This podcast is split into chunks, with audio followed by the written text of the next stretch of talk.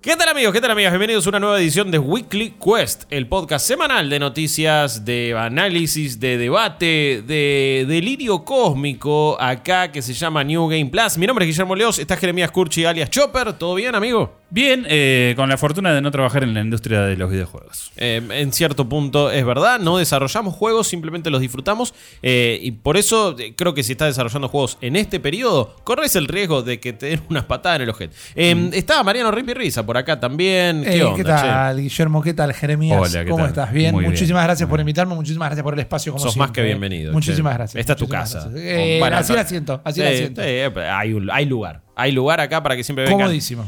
Eh, en un rato les estaremos contando aún más cosas sobre New Game Plus, cómo nos pueden ayudar, dónde nos pueden seguir, un montón de temas. Pero vamos al grano, empecemos. Quiero hacer una denuncia. Oh, oh, bueno, Quiero hacer una denuncia. pará, esto no. Quiero hacer una denuncia. La primera vez que me hacen algo en el aire sin avisarme, Guillermo. No, no, no. No es la primera vez, pero esta te va a doler mucho menos. Em, quiero hacer una denuncia con las tiendas digitales.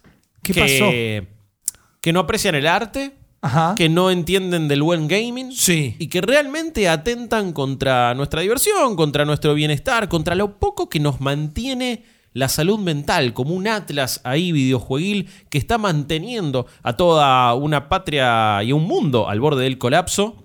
Bajaron Balatro, man.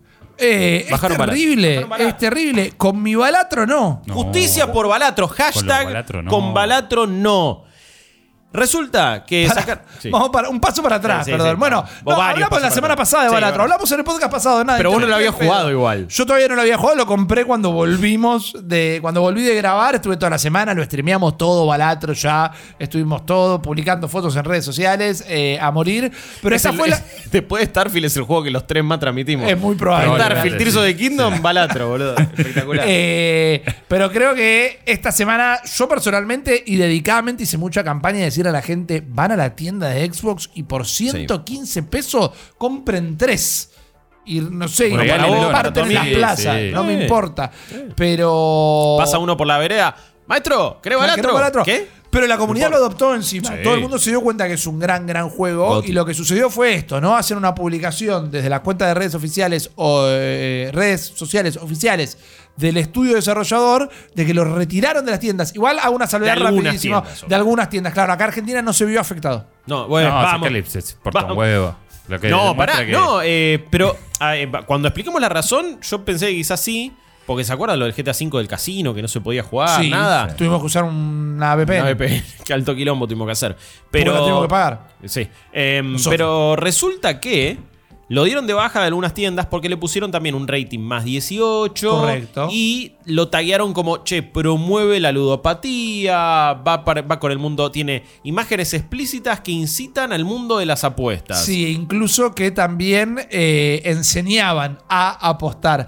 Y me encanta porque es, ah, ok, bueno, lo que pasó acá es que no le dedicaron Ni medio- tres minutos al juego. No, nada. hicieron- no vieron el tutorial del juego. Esto claramente aparte, ¿qué estaba... onda? Cualquier juego que de repente tiene un juego de cartas, listo, chao, maestro. O tenés un nivel de un casino. Yo entiendo, El por, God do- Hand, yo boludo. entiendo por dónde viene la confusión. Yo entiendo que te podés confundir con algo timbero. Mucha gente cuando lo estábamos streameando preguntó si se eh, apostaba de verdad, realmente. Pero acá lo que pasó es que estaba Charlie, el hijo de una mina que está ahí en la comisión, en Sí. el PEI, haciendo lo que sea, estaba jugando. La mina pasó. Lo vio de reojo y le dijo, che, ¿qué estás jugando? No, como un juego de póker donde tenés que apostar y tirás cosas que hacen que multipliquen las fichas, todo esto. Y la mina Oh. levantó el teléfono rojo y dijo, che, tenemos que cambiarle la calificación porque, Esto se nos porque pasó, nos Si no, tu trabajo de analizarlo para calificarlo, está claro que no lo hiciste. Sí, no, no, Está claro que no lo hiciste porque estás hablando de algo que el juego literalmente no hace. El juego va por cualquier otro lado. el- la baraja de póker. la, la- la baraja. ba- eh, no, Baraja eh, francesa. eh, ahí está, muchas gracias. Creo que también no está mal dicho baraja de póker, Eh, pero. pero bueno, es así, digo. El, el juego en sí, las reglas de póker, son un vehículo nomás, son un condimento. Yo incluso digo que está bien que están las cartas ahí sobre la mesa, pero para mí es más general a que póker. Porque tiene más que ver en a veces en sumar está sacando- usando la misma jugada y Está cosas por el sacando estilo. juegos. Está jugando al eh, 10.000. Mano, en digamos, no, realidad. no es que estás. Este, No, no, por eso. Y vos tenés que lograr un umbral de, de guita para poder seguir avanzando de rondas. Pero ni siquiera vos estás. Porque también ni siquiera tiene el acto de apostar. Fíjense. No, Ni siquiera porque, eh, y pa- para, explicarlo nuevamente, y de manera muy breve, pero quizás alguna persona no lo escuchó la semana pasada, o no lo jugó, no lo vio todavía. En, Balatro vos tenés las 52 cartas ahí y tenés eh, rondas que constan de tres niveles cada uno y es como, bueno, una, eh, un blind, como le dicen, una apuesta baja, grande y después un jefe, que tiene como distintas características, distintas modificaciones. Entonces te dice, bueno, en el primero vos tenés que juntar 400, 300 fichas. Bueno, ¿cómo junto fichas? Y con esto metiste un par, dos pares de cartas, póker, escalera, todas las cosas de Sí, ahí entra la parte de general. Vas Claro. sumando puntos y multiplicadores con la mano que bajas a la mesa. Exactamente, y después vas consiguiendo cartas como comodines que te van modificando los puntajes, tenés cartas de tarot que te van cambiando las cartas en sí, las podés modificar, ahí empieza todo un tema de deck builder, pero en ningún momento es que, bueno, jugaste con, jugás contra este jefe, ponele, ¿cuánto apostás? Ni siquiera está ese acto, ni siquiera está ese ida y vuelta, No, esa lo que pasa cosa que- del póker, no está directamente. el tema es que Balatro no es un juego para pelotudos. Entonces, si vos lo, lo ves, ¿qué, qué hace el pelotudo promedio? Uy, parece una slot machine. Tenés la fichita, tenés Claro. esa cosa de la, la platita. Abrís eh. sobres. Claro, es eso, uh, esto Sí. es recontra. Este, Pero y bueno, después, ¿y qué hace el después pelotudo? Electronic Arts te vende pone. paquete por todos Eh, lados. bueno, Ey, hija de su claro. madre. Después son Bueno, todos unos gachas. Hay- hay- hay- No hay que ser pelotudo. No, hay una diferencia mínima, ¿eh? Mínima. Es una diferencia que yo voy a plantear que acá que es burocrática, en otra cosa. Sí. Cuando, por, por ley en varios lugares, cuando van con el NBA 2K o cuando van con el FIFA y todo eso, ellos avisan que está esa mecánica Sí. y el juego es tasado en el último momento, calificado en base a todo eso. Acá lo que pasó es que ni siquiera le notificaron al estudio. Claro. El estudio un día se levantó, vio que tenía reclamo de que no le estaban coso y es porque le cambiaron el coso y porque ellos, ahora, desde quienes le cambiaron la regulación, es como, ah, no nos dijeron que era así el juego. Claro, no lo dijimos porque no era. Porque no es. Digo, pero, pero aparte. ah, por más ¿qué es que, NBA o que 2K, eh, perdón, que 2K o que EA avisen, quizá tendría que haber todavía más regulación. En esa estoy de acuerdo, pero el tema, la diferencia acá está Sí, que entiendo. ellos sí dicen, bueno, y esto tiene estas mecánicas y el otro no, pero porque nunca las tiene, entonces no voy a avisar que mi juego y tiene sangre el Tetris. No, por eso no te avisé, es el Tetris. No, pero aparte, a mí lo que me. Pero me- salen unos bailarines ahí. Lo que más me. me- Propaganda rusa. Me aniquila, boludo, es que el juego ni siquiera tiene una tienda. No, no es que te pide tarjeta. O sea, vos decís, pero no, pero no tocaste nada. O pero sea, la tía Norma que lo ve desde la puerta, ve que abrís sobre, ve la tienda, ve la ficha, ve las cartas. Esto es completamente inofensivo. o Esto sea, es, un caso de no- alguien que no. de, eh, los reviewers no analizan los juegos. No, estos son los boludos que no miran los juegos que están analizando. Vio un stream pero sin sonido. Y, Claro. y lo vio dos minutos.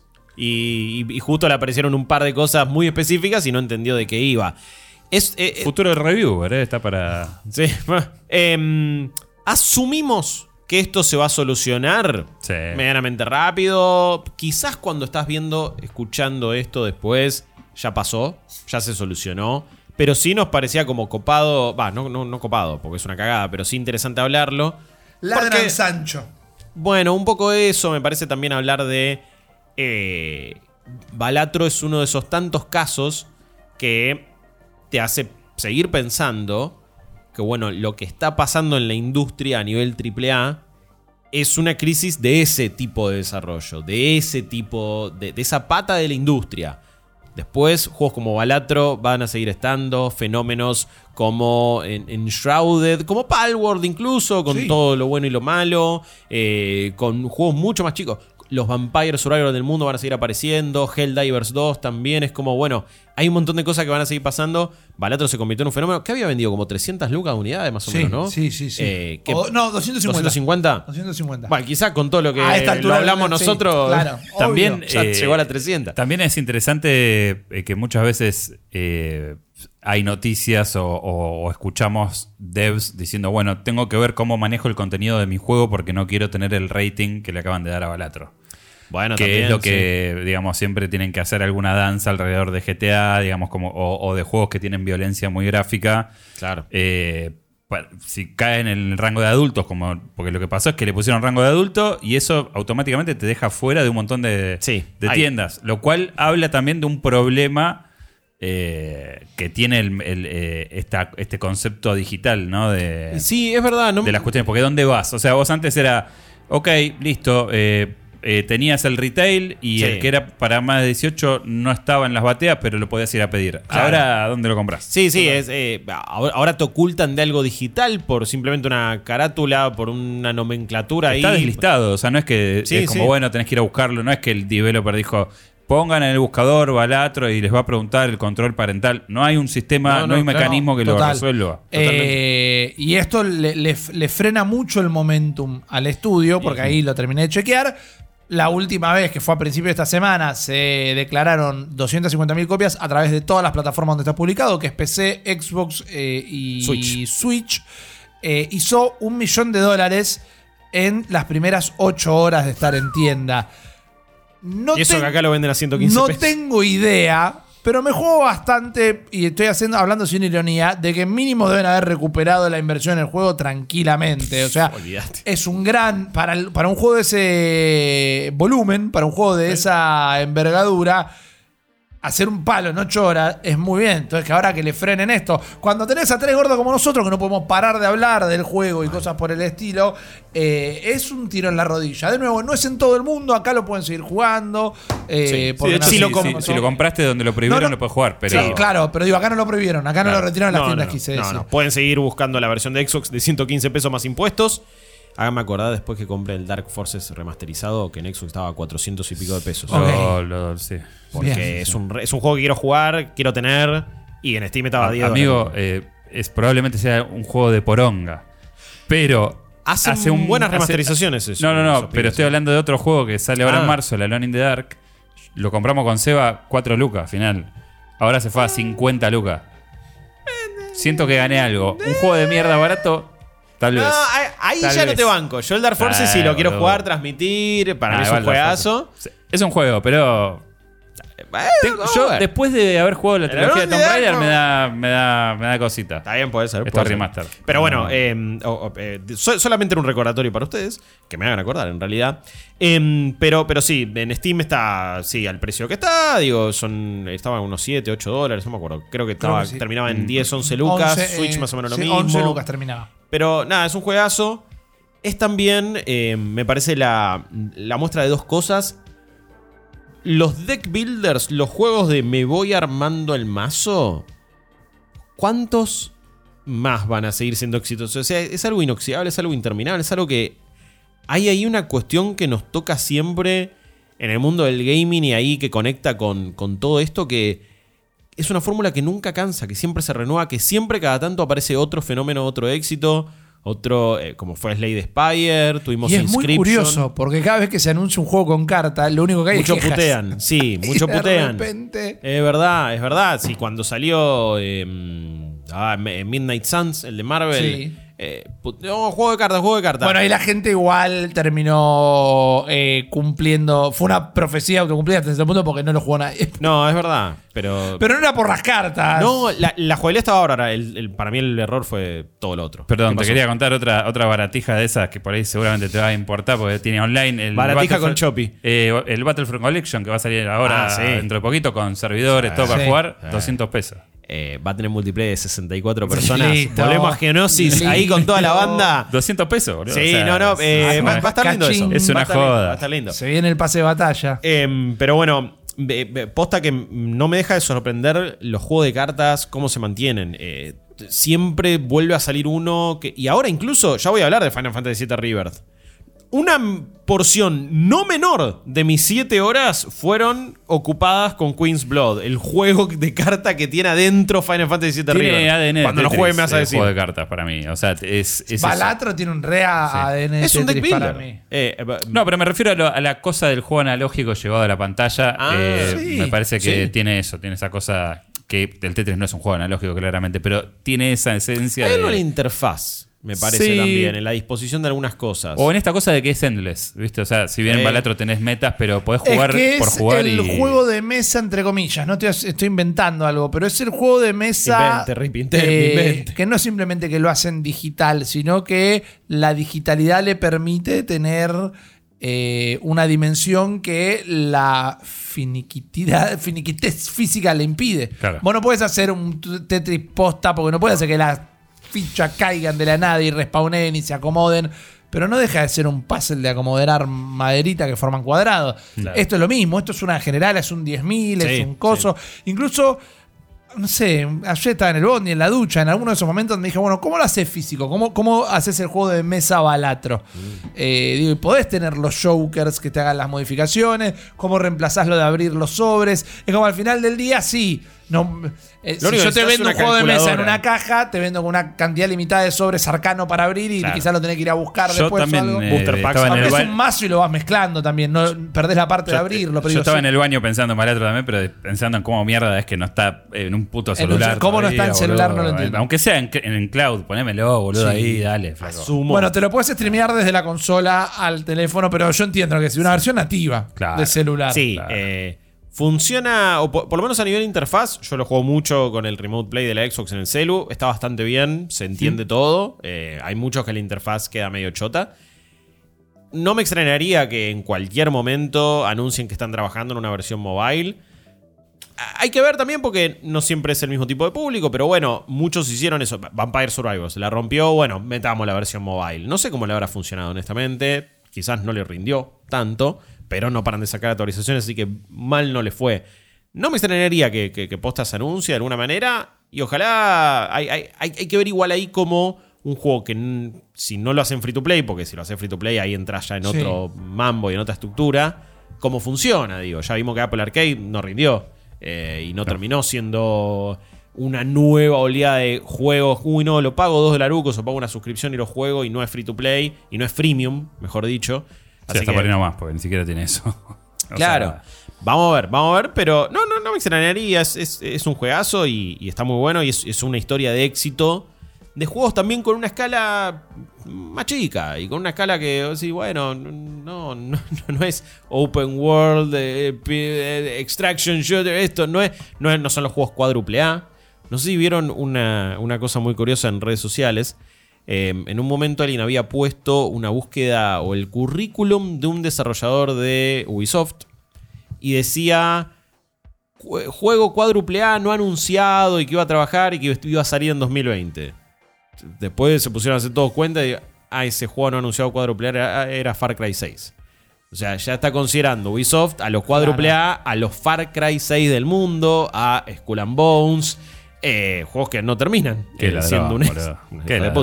Eh, igual el, el otro día creo que no. eh, ya, ya lo charlábamos. Cuádruple A, triple A tiene que ver con el gasto, con la producción, con la Sí, no como el juego se ve o como se sí. Las juega, mecánicas, claro, no tiene nada que sino es cuánta guita se invirtió en el desarrollo y la promoción. Eh, el ejemplo que damos es que Guillemot no miente cuando dice que es un cuádruple A Skull and Bones, porque la guita que tardaron en los últimos nueve años para, gastaron para hacerlo, sí, efectivamente Sí. debe ser la mayor cantidad de plata que se gastó en hacer un videojuego en, en el mundo. Pero bueno, bancando Balatro acá, A hashtag pleno. todos con Siempre. Balatro. Eh, Balatro, vayan a comprarlo también, porque me parece que es eh, una joyita, es una joyita de este año. Totalmente. En contraste con mucho de lo que está pasando en, en el resto de la industria, eh, creo que vamos a terminar viendo un giro a juegos mucho más chicos y una escala mucho menor de desarrollo, más enfocada, más allá de experiencias tipo Balatro. ¿eh? Perdón, Sí. ¿crees que la industria va a ir a ese lado? ¿Es lo que dijiste o, o es lo que estás No a la industria decir? AAA, pero sí muchos estudios, porque también vimos esta semana que... siguieron Otra- tendencia, estoy, otra estoy. tendencia. Ah, ok, ahora entré. Ahora entré. es, es otra tendencia, sí, igual... Pa- A ver, para, para, para, eh, poner las estacas ahí y Sí. empezar a armar la carpa es. Muy bueno. eh, básicamente siguen despidiendo gente de todos Sí, lados. El último impacto grosso fue 900 trabajadores de PlayStation, de todos los estudios. Sí. Eh, gente de 20 años de antigüedad eh, que se queda sin laburo. eh, Cerraron de Insomniac, por ejemplo. London Studios también. Eh, por pero, ejemplo. pero el tipo. Vi eh, los hilos que, que sacó uno de los flacos y decía, boludo, no puedo creer. O sea, hicimos todos los juegos que más vendieron. Al tipo que dieron- acaba, gente que acaba de hacer Spider-Man 2 Claro. se acaba de quedar Est- sin laburo. estoy Insomnia, que es el estudio más prolífico y más exitoso O sea, de no- no hay- PlayStation. Y echaron gente también. Totalmente. Eh, Insólito. Y en contrapartida, nos enteramos también que hay estudios que empiezan a recuperar eh, su, Independencia. su independencia Exactamente. o eh, también propiedades intelectuales que, que les sirven, como por ejemplo el caso de Sí. Remedy, que hizo un negocio para tener de vuelta control. Eh, pero bueno, eh, Toys for Bob se separa de Activision, Los creadores de los últimos Crash, de, las Crash. remakes y el último Crash, Sí. que tal vez sea el mejor de todos los Crash. 4 es el mejor. que los habían mandado a hacer mapas de Call of Duty, Sí, si no me equivoco. Probablemente hacía mucho tiempo que esto querían hacerlo, pero a mí me dice bastante de eh, estar saliendo de ese paraguas que todo el mundo entiende como que es la panacea para hacer cualquier juego. Los tipos están tomando el riesgo de irse independientes para ver qué verga hacer. Vos estás hablando de Microsoft. de Microsoft, claro. Yo me pregunto, yo no le voy a, yo no, no tengo por qué me llama a- la atención, ¿eh? Nada no, más. está bien, te quería dar lo que yo pensé de sí. eso. Yo no voy a defender a Microsoft de ninguna Mm. manera. Me pregunto si es eso mismo que vos decís, de, che, tal vez no está en este lugar de esta es la tierra prometida del desarrollador. O me pregunto si también es, che, esta es la tierra prometida del, del desarrollador, pero ustedes ya estaban laburando en soporte de Call of Duty y van a seguir laburando en Call of Duty porque ustedes ya son el departamento de soporte de Call of Duty. Sí. Y ahí dijeron, no, bueno, pará, nos vamos con los... Pueden ser las dos, la tuya no digo que no sea, ¿eh? Es que en realidad un- que ustedes, una- ah, no, nosotros ustedes lo contrataron. Ustedes venían con el paquete si seguían haciendo eso. Creo que una responde a la otra. Porque También. si vos vas con la expectativa de, de- de que vas a laburar en un entorno que es positivo y sin embargo caíste y te dicen anda a hacerlo más para multiplayer, bueno, tan bueno no es. O sea, Claro. de- desde mi punto de vista. No, no, sí. Pero es especulación, no sabemos que. No, es verdad. No, no, totalmente, totalmente. Eh, justo hace poco habían cerrado las oficinas en las que laburaban los de Toys for Bob, incluso algunas de las personas en los 1900 despidos que hubo en Microsoft hace un tiempo. Que eso es un buen ejemplo, si me permitís, si me Sí, disculpas sí. la interrupción, para veces eh, cuando... Suena que me estoy defendiendo, pero este año pasó mucho y este me parece un buen ejemplo. Como dicen, eh, reportaron esto y al final no pasó y al final sí pasó. El otro día cuando dicen cerraron las oficinas, el comunicado era, cerraron las oficinas porque ya tenían lugar y tener ese edificio era el pedo, no se preocupen, está todo bien. Y a la semana dicen, eh, nos independizamos. Ok, en el medio no hubo ningún cosa que hubo algo mal- malo en el medio. Pues la semana pasaron, chicos, está todo bien. Y a la semana es. Y entonces a veces es que no es que uno reporta cualquier cosa, es que hasta ellos mismos manejan el relato de la manera que más Sí, les convenga. También me gustaría ver cambian. qué va a Claro. hacer eh, Toys for Bob porque todo lo que han trabajado no les, no les pertenece. no es que ahora pueden hacer otro Crash. No sé, Exactamente. exacto. Al menos no los van a mandar a hacer otro, otro MOBA de Crash, pero. Uf, Dios mío. Lo bueno y lo malo. Sí, sí. Pero pueden ser eh, Jorgito el canguro feliz. O sea, el know-how lo tienen. Sí, como Yooka-Laylee Oh, también intentó hacer eso. El primero no muy bueno, el segundo creo Está que. mejor. Sí, sí. El, el segundo está bastante bueno. A mí que- gusta ninguno de los dos. El segundo está mucho mejor. que el Pero porque es side-scroller, pero. Sí, eh, era, buscaron la fórmula de Donkey Kong Country que todavía sigo esperando, que desde Tropical Free que no tenemos nada, entonces van 12 años. más- No, no. eh, Ah, que Ahora, menos, con, lo que apareció en la película y si le van a hacer el parque, yo me imagino que Yo un no tengo dudas, Country lo yo no tengo dudas, pero ¿eh? lo necesito casi, te digo. Em, pero bueno, eh, la- lamentablemente el primer juego le manchó ya la franquicia y el segundo nadie le dio bola y estaba piola. Quizás acá van y hacen lo mismo, hacen algo tipo No, Skylanders. ta- también pueden ser eh, contractors. O sea, eh, También, ¿no? Iron Galaxy nació de esa manera. Eran tipos que se cansaron de que los rajen de todos lados. Dijeron, che, bueno, armemos este estudio para solucionar los problemas que tienen el resto de los estudios. Pero, eh, o sea, si, si vos estás en ese lugar brindando servicios, como que nunca te van a echar. Y de hecho, no echan a nadie. Exactamente, sí, Eh, sí, sí. Y capaz que están buscando algo parecido. Ojalá Eh, y, y ojalá que después también para, para- para nosotros como consumidores, usuarios, termine habiendo cosas buenas. A mí me entusiasma la idea de juegos nuevos de Toy for Bob. Sí, Sí. sí, gente súper talentosa y, y, y bueno, hay, hay, hay muchas otras noticias que se van conectando De con Embracer esto. también, Sí. eh, bueno, Embracer claro. se abrieron. Em, primero, más despido, lamentablemente. Electronic Arts, 670 personas, 5% de su fuerza laboral, que encima van a terminar siendo más, según Sí. lo, que, lo que se dice, llegando más o menos un 8%, que fue lo mismo que hizo PlayStation y lo mismo que, que habían hecho varios. Es siempre ese número es un montón. mágico. Para mí el dato de la crisis es cancelar un juego de Star Wars de Respawn. Bueno, ese es el dato de crisis Lo total. de Electronic boludo. Arts es rarísimo, porque... Cada vez que pensás que volvieron a enderezar la nave. Mal. Pero, por sobre todas las cosas, cuando vos ves una línea de tiempo de anuncios y decisiones, no, eh, eh, algo muy heavy y raro está pasando ahí, porque es unos cambios constantes. De repente, primero, todo, juego como servicio, juego como servicio, food, esto, pum, pum, pum, pum, pum. La rompió Star Wars Jedi Fallen Order. Habían cerrado Visceral, habían dicho, no, los juegos single player no van más, son una verga. Cayó Jedi Fallen Order, vendió una bocha. Vamos a volver a hacer juegos single player, por supuesto, ¿no? Nosotros nunca lo Sí, habíamos siempre- abandonado. siempre te claro. banqué. Siempre estuvimos en esta. Hicieron, habrán en ese momento dicho, cuando también vieron cómo le iba a Resident Evil, che, hagan la remake de Space y no rompan los huevos. Sí. Salió, les fue bien, bárbaro. Seguían promoviendo cosas, bueno, Jedi Survivor, muy bueno. Tenían sus cosas multiplayer, pero empezaban también a anunciar cosas single Cositas player. indies también, o sea, dentro de la foto también está Joseph Fares con. Publicando este, It Takes Two, Takes Two, eh, y otro- también el otro, el de la Sí, cárcel, no me acuerdo. Sí, no su, no su departamento, no su estudio de indie, de impacto social, porque eso le fue todo mal. Es que en realidad lo- Unravel es- a- siempre son los Los originals. Originals, Los sí. Eso le fue mal a todos. Pero, Sí, eh, es como que bueno, ellos pero los indies externos sí, los indies Claro. third party sí. eh, hicieron Immortals of Aveum, un juego single player que les fue como el orto. Y que perdieron mucha plata. en Mucha guita. Igual hace poco salió uno de los creadores o directores del estudio diciendo: No, no, no, hay Immortals of Aveum para rato. ¿Posta? ¿A vos te parece? Eh, pero Re quizás que sí. cayó en estos despidos. Pero quizás sí, porque es una IP original de ellos. Y resulta que habían anunciado también hace un tiempo, si, si no me equivoco, eh, de última la producción me corregirá. Pero habían anunciado hace un tiempo, estamos haciendo un juego de Iron Man. Uh, mirá, con Marvel. Estamos haciendo el tercero de la trilogía de Fallen Order, ahí ya de Survivor. Eh, Capitán América y Black Panther no es de ellos. No, ese es el de Amy Hennig, pero están haciendo un juego de Black Panther. Es un Ah, quilombo eso. ok, ok, ok. Tocate. Eh, em, pero, pero bueno, sí, eh, es reconfuso porque hay uno de Iron Man, uno de Pero Black sí. Panther y uno de Capitán América Sí. con Black Panther. Bueno, decís, upa, boludo, están haciendo cosas licenciadas single player con Marvel. Claro, es la movida. Mirá cuánto vendió Hogwarts Legacy, mirá cómo vendieron los de Star Wars. Obvio, más vale, boludo. Dos, tres meses después, vamos a abandonar los productos licenciados, vamos a concentrarnos en nuestras IPs originales y eh, vamos a cancelar este FPS de Star Wars hecho por Respawn, uno de los mejores estudios del mundo, con una de las franquicias más conocidas y probablemente era algo medio Mandalorian. No sé si del Mandalorian, no sé si de Din Djarin o de un Mandaloriano. Lo único que quiere todo el ¿Qué mundo carajos? es Titanfall 3. Lo único que quiere todo el mundo es un shooter de Respawn. Y vamos a tener un Titanfall 3, pero de Star Wars hecho por Respawn.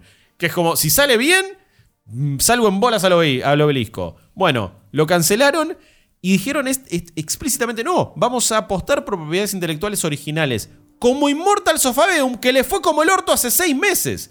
No entiendo nada. Genuinamente no entiendo nada. Pero vieron las mieles de, uy, no le pagamos más a la FIFA. Claro, papá, no le eso pagamos puede, más eso a puede nadie. haber pasado. Eso puede haber pasado. Y tiraron Pero para, para, para, corroborar, ¿los juegos de eh, el de Black Panther y el Iron Man están cancelados? No, no. Lo que sí entendido, dijeron que está completamente en marcha es Dragon Age y Mass Effect. Eso Sí. no se tocan. Sí. Aunque están todos los esfuerzos puestos en Dragon Age y, y no en Mass Effect. Qué delicado ese tema, amigo. Qué delicado. Exactamente. Pero perdón, entonces, ¿qué pasa con Iron Man, por ejemplo? El de Eh, Black Panther no me podría importar no. menos, pero ¿qué pasó con el de Iron Man? No, p- por ahora entiendo que sigue su camino. Pero, eh, y de última ahora la, la producción me va, me va a corregir porque eso es lo que entendí. por- porque además. Creo que hubiera de- sido más noticias si no. Sí, es que lo del FPS de Star Wars eh, que se canceló no es tampoco. No, no sé si fue un anuncio oficial. Me parece que se dio a conocer a través de tipo fuentes, estos, reportes, etcétera, etcétera. Si no me equivoco.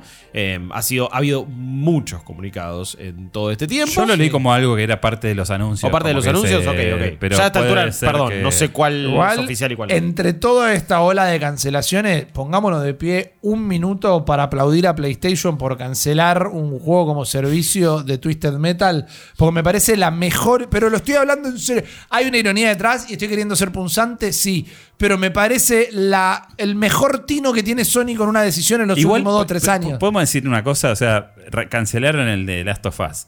Pero esto que ahora, nos- esto del live service de Twisted Metal, ¿no es medio que le caes a un amigo tuyo y vas a la le dices, che, ¿tenés algo para tomar? Sí, servite, abrite la heladera. Y ves si tiene un coso podrido adentro.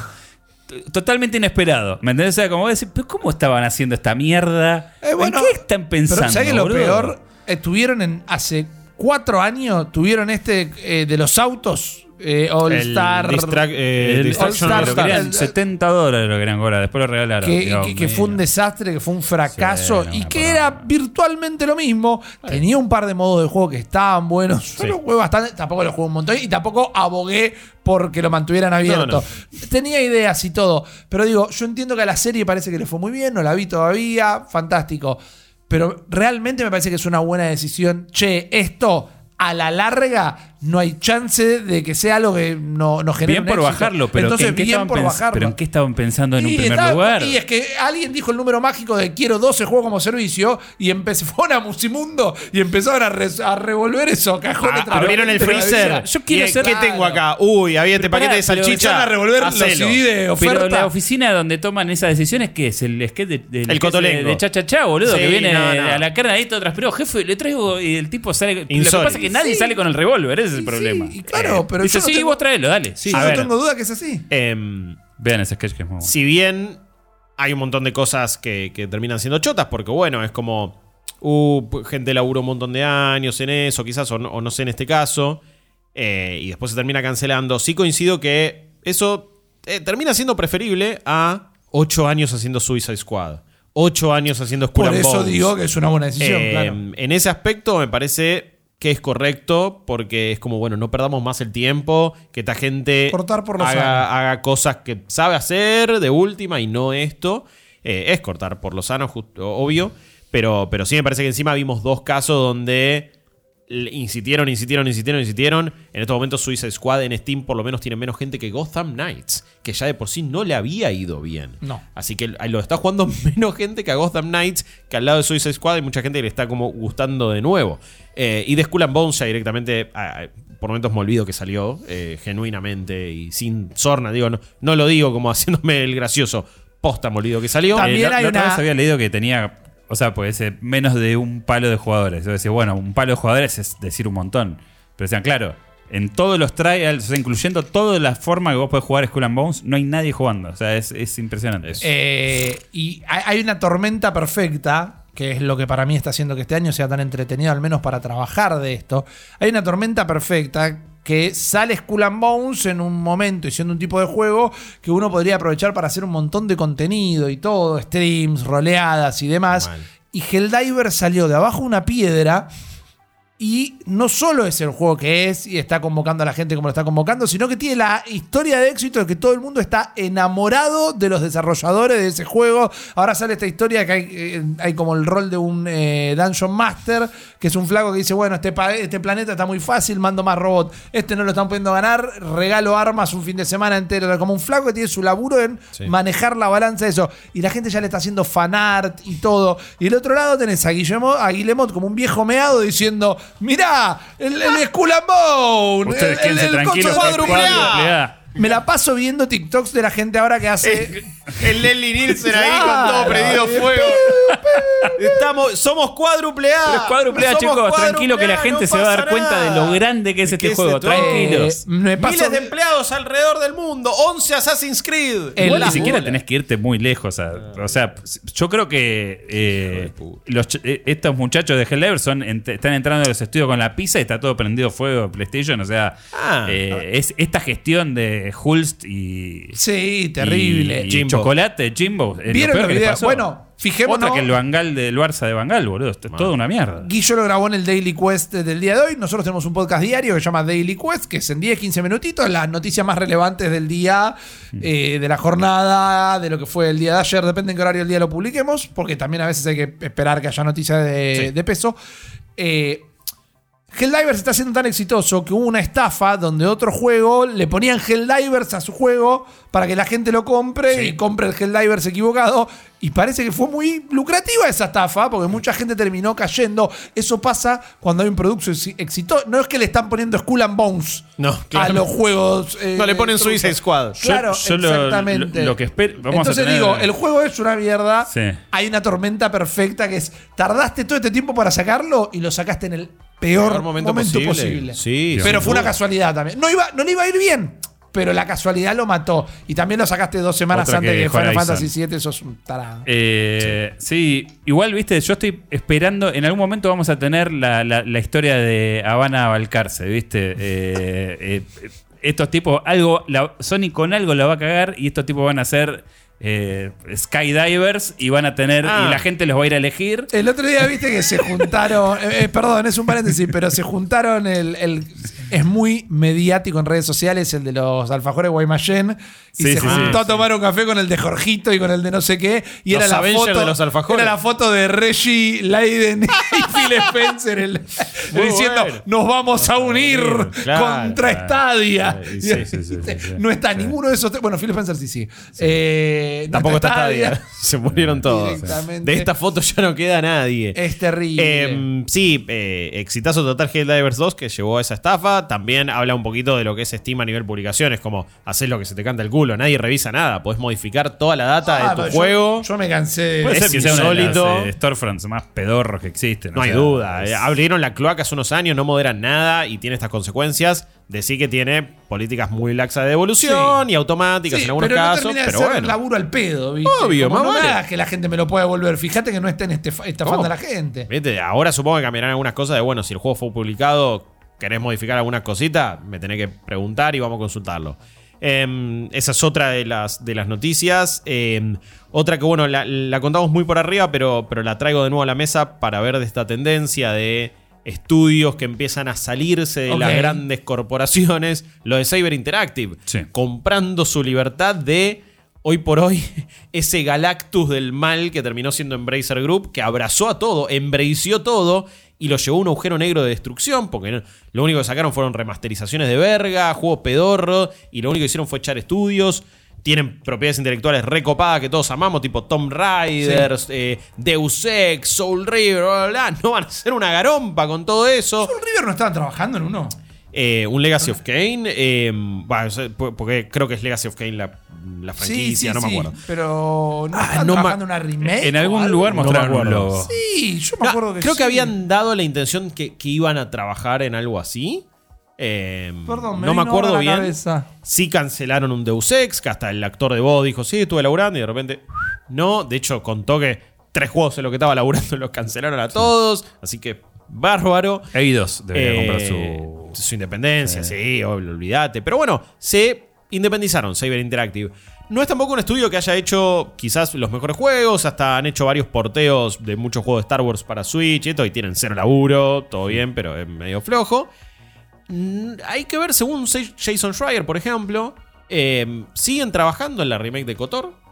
Vamos a ver qué onda, porque estaba ahí como muy... Sí, creo que se había anunciado un hiatus, pero en una cancelación. Claro, sí, yo, yo pensé que estaba remuerto y al final parece que no tanto. Lo iba a hacer Aspir, después lo agarró Saber. Ahora quizás sigue, ¿viste? Como dice, sigue en pie. Vamos a ver qué pasa con eso. Pero bueno, otra vez, otro estudio que se fue. Y después, una, una- un- un- algo que también comenté en un Daily Quest, pero que me parece que conecta con todo esto. Un ex em, Call of Duty de Treyarch eh, se fue con, con guita de NetEase, fundó su propio estudio. Veteranos a veteranear, como siempre decimos. Y el chabón básicamente dijo, bueno, voy a hacer el anti-Call of Duty. Y acá la filosofía no es eh, franquicia, an- an- anual, todo el tiempo, todos los años uno nuevo, pase de batalla. Dijo, directamente están matando a la industria a base de pase de batalla, dijo el chabón. Y es como que, bueno, quiero tener un approach más old school, más íntimo, escala más chica. Digo, ok, ya viramos a esta cosa. No es, uy, Unreal Engine 5 nos va a permitir hacer a todos juegos de mundo abierto. Sino que no, no, no, no, no, para, para, para. Vamos a bajar la escala, vamos a hacer cosas más reducidas, más enfocadas, mejor hechas. Porque la gente tampoco come vidrio.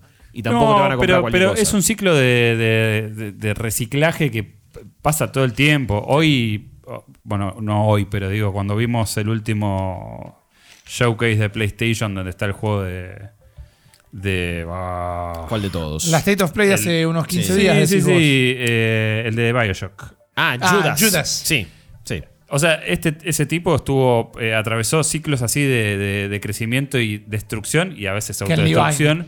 Eh, claro, que, que fue fundando distintos estudios que después Sí. terminan, son independientes, después aparece un, un, eh, o y lo sí. compra y dice, bueno, ahora lo hace para mí y después, bueno, se pudrió y se fue y ahora salió y tiene otra vez un desarrollo independiente que probablemente va a terminar en alguna de estas grandes corporaciones y es como constante. Yo estoy viendo San Pela en qué momento va a decir, bueno, listo chicos, nos vemos en Disney, Eh, voy a armar otro, porque también esa es la misma historia. Me llama poderosísimamente la atención a mí Vincent Pela como figura, es porque yo siento que su trabajo es llega a las 10 de la mañana a Electronic Arts, lo cagan a patadas el día entero y él tiene que tratar de trabajar mientras lo cagan a patadas y después ficha, se vuelve a la casa y el otro día vuelve y lo vuelven a cagar a... Está con un matafuego Por mientras eso- atrás le dan latigazos. Y como, chuf. Es como que le hacen la escena de A veces la no sé película si es muy pusilánime o quizás el Le flaco hacen- está tranquilo. ¿Viste la escena y- de la película esta donde Man está no. Wolverine eh, tratando de programar? Código flecha rota. La diferencia es que a él le dan con la pi- una picanita, Bien, ¿viste? Ahí le claro. dan con el taser abajo en la bola y el chabón está tratando de laburar. O sea, tiene en sus hombros todo lo que es Electronic Arts. estamos hablando de Swordfish. Claro, código flecha rota. Sí. ¿Cómo? Eh, ¿Se llamaba así en español? Swordfish en español se llamaba código flecha rota. Creo que sí, ¿eh? Sí. No Sí, me sí, acordaba, creo no, que perdón. razón. No, no me Siempre en mi cabeza era Top Secret eh, esa, el- la, la traducción, Top Secret 2, no sé por qué. Sí. Eh, pero, pero no, eh, sí, le estaba propiciando un. Claro, bueno, pero en este caso a Zampera le dan, Ah, claro, claro, le dan claro, 9 claro. voltios, ¿viste? Claro, claro. Eh, es Eh, tremendo. Sí. Em, Pero es, lo que quería decir es, se fueron de Activision después de que los tipos empezaron a laburar en la franquicia en Call of Duty, con- la convirtieron en lo que es hoy todavía. Eh, Se fue a hacer su propia movida y Electronic Arts lo metió de vuelta en el... sí, es verdad, es verdad. La producción nos aporta que son sí. dos pelis No, son dos diferentes. pelis distintas, eh, Es son dos- contra Bueno, Volta pero- y otro chabón. Una, una escena donde, Era una- era un donde gran está eh, Wolverine siendo Sí, peteado sí. mientras programa es una sola película. No hay, Sí, no hay. Es. Swordfish. No hay lugar a la Bien, bien, confusión. bien. No, Sí, no, es válida. Gracias a la aclaración. Está bien, está muy bien. Era Em, un cruce de data que tenía en la cabeza. Antes, no sé si ya ibas a cerrar el tema. Eh, creo que ya Bueno, estaba porque yo quería aportar algo. Pero aporte, aporte, aporte. Por preguntas que hizo la gente a lo largo de la semana y por algo que me acordé. Viste, de nuevo, a veces, eh, y hoy creo que voy a hacer mucho énfasis en esto en distintos temas que vamos a hablar. eh, a veces es. Siempre es diametralmente opuesto cómo vos podés trabajar o qué trabajo puedes hacer cuando tenés acceso a, a- al- a lo que es la industria más grande, que es la de Estados Unidos, algo como si estuvieras ahí, o como cuando puedes hacer un viaje para cubrir algo, Sí. o algo por el estilo, o cuando la tenés que tocar de lejos, porque ahí no te queda otra que especular o especular, porque vos no sos Jeff Grab, no tenés contacto, no sos nada. No es que alguien te va a venir y decir, che, tengo un tip para. para- Exactamente. Pero el otro día me acordé de algo muy casual. Vos y yo el año pasado fuimos a la EVA, fuimos invitados los tres. Sí. Yo justo tenía que trabajar en su otro trabajo ese día. Pero fuimos a la EVA, había cuatro desarrolladores de videojuegos invitados, eh, cuatro personas grosas, que en este momento no recuerdo el nombre de ninguno, pero porque de pedo me acuerdo el nombre de ellos dos. Yo Sawyer era uno, que era el de Obsidian. Correcto. Por ejemplo, Estoy- el resto con- no me acuerdo, con- era de Raw Fury. era- Bueno, eh, alguien era un. Sí, era Sí. uno de la cabeza de Raw Fury. Vamos con el muchacho Obsidian, Sí. que es a lo que viene. Sí, que Contaba capo. la anécdota, ¿no? No por capo, sino por sufrir de ansiedad. Todos pensamos, éramos un grupo muy selecto, gracias a la gente que organiza la EVA por la invitación. Pensamos que iba a hacer una charla, pero en realidad era una entrevista. Y nadie tenía una pregunta preparada todavía. Y yo hablé primero, no por figurar, sino porque me estaba muy incómodo con que nadie hablara. Entonces digo. El Iriza rompió el hielo Claro, ahí, exacto. se metió, pum. Digo, si la plata no fuera un problema, ¿qué juego le gustaría desarrollar? Y el flaco de Obsidian me clavó una mirada, yo te diría que hasta con bronca, pero lo que me hizo fue subrayar que lo que me estaba diciendo era una verdad. Me dijo, la plata no es el problema. Sí. Y, lo- y yo lo acabo de ver y yo estaba sentado al lado Sí, mío. sí. A lo que voy es a la pregunta de ¿por qué tantos despidos? ¿Tan mal le va a los cosas? Acá tengo un tipo que trabaja para Microsoft, también quizás él dio su perspectiva de trabajar para Microsoft, pero él dijo, la plata no es el problema. Entonces tampoco es que están echando toda esta gente porque los estudios tienen problema de guita. Es una cuestión de quedar siempre en verde, es una cuestión de no me importa que este flaco se quede sin laburo. Es No, no, el, no, el- es crecimiento de cada cuarto, de cada, de cada Es que es trimestre. eso, No es necesariamente no- que la industria esté en un declive, que para mí lo No. está en cuanto a contenido No y le- cosas por el estilo. Eh, A ver, no es Hay una que le crisis va del mal. modelo AAA, el resto de la industria está fuerte. No es que le va mal, sino que no es suficiente para satisfacer las la Sí, expectativa que el dragón de oro, el, el oro que quiere el dragón. Sí, viste, porque Electronic Arts compró parte de sus acciones por 1.200 millones de dólares hace dos meses y de repente ahora echa 670 personas. Es decir, ¿De qué estamos hablando? ¿De qué carajo Claro, estamos hablando? sí, claro. Lo compraste solo con la ganancia de un año de FIFA y ahora echaste a todas estas personas y cancelás un juego que probablemente O hubiera sea, sido muy Microsoft de- exitoso. despide 1900 personas después de decir con bombos y platillos que el gaming se convirtió en su eh, mejor negocio más que Windows. Claro. Sí. Y automáticamente a las dos días despiden 1900 Entonces personas. no es un tema que el gaming no está haciendo no. plata, sino que pasa mucho esto. Se metió mucha gente que viene a decir mi plata dónde está. O cuando yo puse estos 50 millones de dólares acá, eh, pensé que me iba a llevar 250 Aparte, me imagino- cada trimestre. Te, le- te levantás a la mañana, tin, tin, le suena el coso, abre la aplicación de bolsa, ¿no? El iPhone tiene una. Puta, mira estos pibes, boludo. Tengo la que invertí acá, está como hay una meseta. A ver, voy a llamar a. ¿Cómo se llama? Aquí. el de Electronic Arts. Ah, Master, ¿cuándo es la reunión? Dale, Eh, chavales. Wilson, ¿cómo sí. es? Andrew Wilson, no sé. An- Andrew Wilson, sí. Andrew Wilson. Me- vieja, me voy a juntar Eh, con ¿qué Andrew está Wilson. pasando que- acá, viejo? ah, a ver si me No, levanta no, la curvita, ¿viste? No, Sacale dale, la grasita, te pedazo de vacío. Y de no, no, nuevo, no. Salí, salí, salí. Hemos notado eh, que también es una cuestión muy, muy occidental. Porque los estudios orientales eh, no, no estamos tan al tanto en el día a día de anuncios de despidos, los equipos se manejan tal vez de otra manera. También estamos en un momento donde el gaming oriental volvió a repuntar un montón. Me parece que es otra problemática la que hay allá. O sea, siempre. Sí, no digo que no tenga problemática, pero Sí, no, no, eso digo- lo manejan de otra manera. Al final del día es un poco humano y no plata. No, yo no estaría tan seguro. O sea, eh, eh, por lo menos de gente que vi que interactuó, por ejemplo, con Square Enix cuando hicieron toda esta. Habían hecho un tour por Latinoamérica para publicar un juego. Uno, un estudio argentino eh, que, ¿cómo era? Algo de, de- Estoy con los nombres hoy para el ojete, pero siempre malas referencias. y Lo que bueno, importa es nuestra intención y nuestro Sí, corazón. y Claro. todo lo que pasó con Kojima, que destapó una olla gigante, o sea, lo que le hacían a Kojima y a la gente que trabaja en Konami es una práctica eh, común. O sea, tienen como un montón de problemas eh, a nivel ambiente de trabajo, incluso Nintendo. O sea, es, es como la cultura de trabajo japonesa es así. Sí. Pero eso es en- eh, sí, en- en- no solo en la industria del gaming. Por eso digo, o sea, eh, por ahí no lo rajan, pero, pero la mayoría quiere tirarse del, del No, décimo a ver, piso, sí, rascacielos. está bien. Que hay otras problemáticas, hay otras problemáticas. Tienen también, siguen con, con- con culturas de No trabajo. diría que es más humano porque no echan gente, eso es lo que estoy No, diciendo. no, y. No, yo lo que estaba diciendo que en el occidente no es un tema de que lo hacen eh, porque están perdiendo plata, sino es un problema de maltrato humano también. Sí. De que en realidad no sos un número, no hay ningún tipo de importancia en tu trabajo. Los CEOs, no se- no, ninguno se baja, nadie se baja el sueldo, Claro, Bobby no echan a nadie. Bobby Kotick tendría que haber terminado preso, tal vez, Sí. por todos los abusos sexuales que eh, avaló y defendió durante su mandato. Y lo despidieron, o sea, lo, saludaron, le hicieron una despedida con un bono de cuántos millones de dólares, Sí. ciento y pico, una cosa Sí. así. Sí, sí. Es como. No, por eso. eh, son decisiones. Hay maneras y maneras de afrontar crisis y de afrontar momentos. Y se decide siempre que la pague los laburantes. Eh, No, que la seguro, pague yo, lo de yo lo abajo. que digo es que a veces Que igual tenemos- estamos todos de acuerdo, pero eh, en, en Japón igual siento también que eh, es- me parece que sí recibimos muy a cuentagotas la información. Porque, por ejemplo, pasó lo de From Software hace poquito. Compraron parte de la IP de Elden Ring, ¿no? Derecho de publicación de juegos, pero de todo lo otro sí es nuestro, bárbaro. Y también salieron a decir, no, porque en realidad Miyazaki, mirá, le da libertad creativa, están todos hace un montón haciéndolo y bárbaro. Bueno, había también un montón de reportes de una cultura re tóxica y súper complicada de laburo en From Software. Entonces es como, ah, ok, está bien. Eh, se- eh, está muy distribuida la información. El tema es que en- hoy por hoy, encima los resultados están de todos esos estudios. Porque From Software viene a ser uno de los No, seguro mejores que lo- juegos de todo el tiempo. Yo lo que digo es que a veces nos quedamos con la, la imagen de Sani Wata, que es eh, indudablemente Totalmente, un tipo totalmente. Sí, pero- distinto, eh, pero eh, atrás hay una estructura que no sé si... Claro, Pero no es lo que yo estaba destacando. Yo lo que digo es a lo que iba Guillo al final, que era que los resultados están.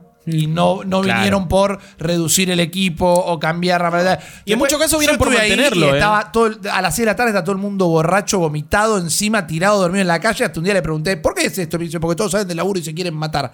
Así que yo no niego nada de lo que me decís, pero me refería Sí, a que la modalidad de, de funcionar como un estudio, eh, a ellos le funciona de otra manera. Pero ojo, también me parece que, más allá de un montón de otras prácticas chotas que deben tener, sí todos estos resultados se deben a que en general se mantienen las personas y se mantienen las bases y se mantienen los estudios y son los mismos trabajando un montón. Y no solo en Nintendo. Digo, en Final Fantasy también viene pasando, por ejemplo. Ahora vamos a hablar de Rebirth. Y bueno, mirá, todos los puntajes que tienen no son casualidad. Se mantuvo toda la base, se mantuvieron un montón de cosas.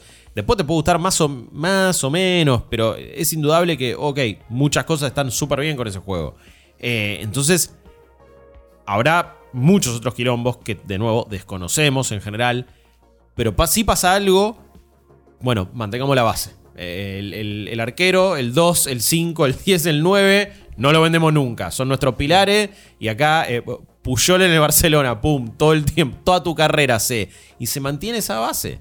Y ahí los resultados se ven. Vemos Ryuga Gotoku sacando un juego por año más o menos. Están todo bueno, boludo. Y están todo bárbaro. Y acá con este último Yakuza la recontra rompieron.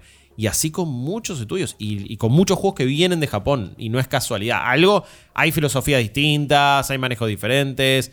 Capcom no la está pifiando mucho. Eh, ¿qué No, yo? no, yo- Metió un Exoprimal, No- obvio. No, estoy pero- cuestionando el resultado, yo lo pero es después la rompen, boludo. Sí. No, no, igual, igual co- co- coincido, digo, que creo que todos estamos contando una pata distinta de todo esto. Em, pero sí es verdad que desde el lado de todos los publicadores, estudios AAA y grandes de Occidente, hay una cosa de presión de los inversores, de ganancias en la bolsa, de maximizar todo, que explotó, que, cam- que de- mar- ma- está marcando un fin de cómo se venían haciendo juegos AAA hace un tiempo. Sí, sí, Puede la- ser la- éxito. las, las empresas eh, en Japón, Las empresas. todo, las empresas se, se- se mueven de otra manera, o sea, no es que están en la bolsa ahí y todo el mundo va y pone plata, o sea... Esto puede ser eh, positivo porque todos estos estudios que se independizaron, estos que no son tal vez veteranos de la industria, que se arman un kiosco, sino como que es un estudio íntegro que se logra desacoplar de una Claro. nave nodriza que estaba medio en llamas o no, o, o simula, o está en Plus. llamas para Ah. adentro. eh, Lo que hacen es. Me agarraste con los pantalones bajos. Lo, que- pueden llegar tal vez a producir otro juego, pueden llegar a hacer Seguro, otra manera. Ojalá. Digo, y, y de nuevo, la- lamentablemente sí hemos tenido muchos casos de veteranos de la industria que de repente sacan juegos y son medio una verga. Porque muchas veces quieren también. Querían cagar más alto de Quieren, lo que les da quieren el ano. volver a escribir la balsa. Quieren, También, sí. No, no, sí. no soltás, no soltás. o sea, Eso. es Pero eso. de nuevo, me parece que ah, pasamos por una etapa donde esos estudios AA o que querían hacer juegos de escala AAA. Y ahora sí estamos en una de. No, no, no, bueno, para, para. Vamos a bajar todo, vamos a ser un poquito más conscientes y hacer productos de, de una mayor calidad. Eh, es un momento muy raro de la industria. Estamos viendo los mayores contrastes entre el año pasado y este.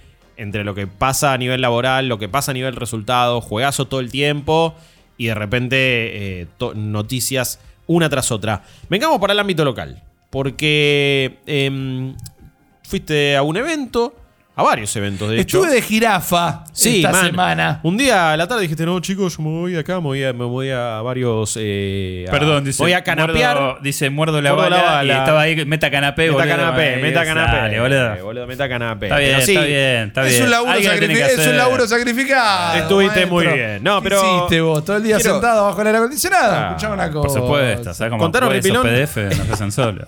Contanos, Ripilón, cómo fue salir a la calle. Bueno, esto, claro, eh, el ver termómetro. el sol. Esto venía un poco de la mano de lo que contaba recién de la diferencia que puedes hacer o la, o lo de- la diferencia que significa eh, poder presenciar las cosas de primera mano y no tener que te la cuenten o levantarla de otro medio o cosas por el estilo. El estudio Funny Pack, eh, oriundo de el barrio de Flores, que lo primero que me pasó fue como rememorar toda mi adolescencia, particularmente mis tempranos 20. Ba- Iban a bailar a retro. Eh, he ido a bailar a retro, he Obvio, ido a la papá, bailar a como todo. Dient, he ido a un montón de lugares en Flores que no es lo que viene al caso. Pero dije ahí, él- estábamos ahí un par de cuadras de la plaza, recordé buenos tiempos, eh, y la gente de de Funny Pack Studios, eh, que están desarrollando un juego que se llama Runa. Eh, lo que hicieron, aguante Funny Pack, ahí dice eh, Sidonia. Que, Que hay gente viéndonos en vivo esta grabación, Sí, pero sí. queremos saludar porque quizás Exacto, son perdón, me parte sorprendió, del verdad, no leemos, eh, leemos el chat en el podcast, pero me sorprendió el saludo. Le mando un saludo a la gente del estudio en todo caso, porque lo que hicieron fue abrir las puertas para que un grupo de personas, incluyendo prensa, fuera a probar el juego Hmm. ahí en el estudio.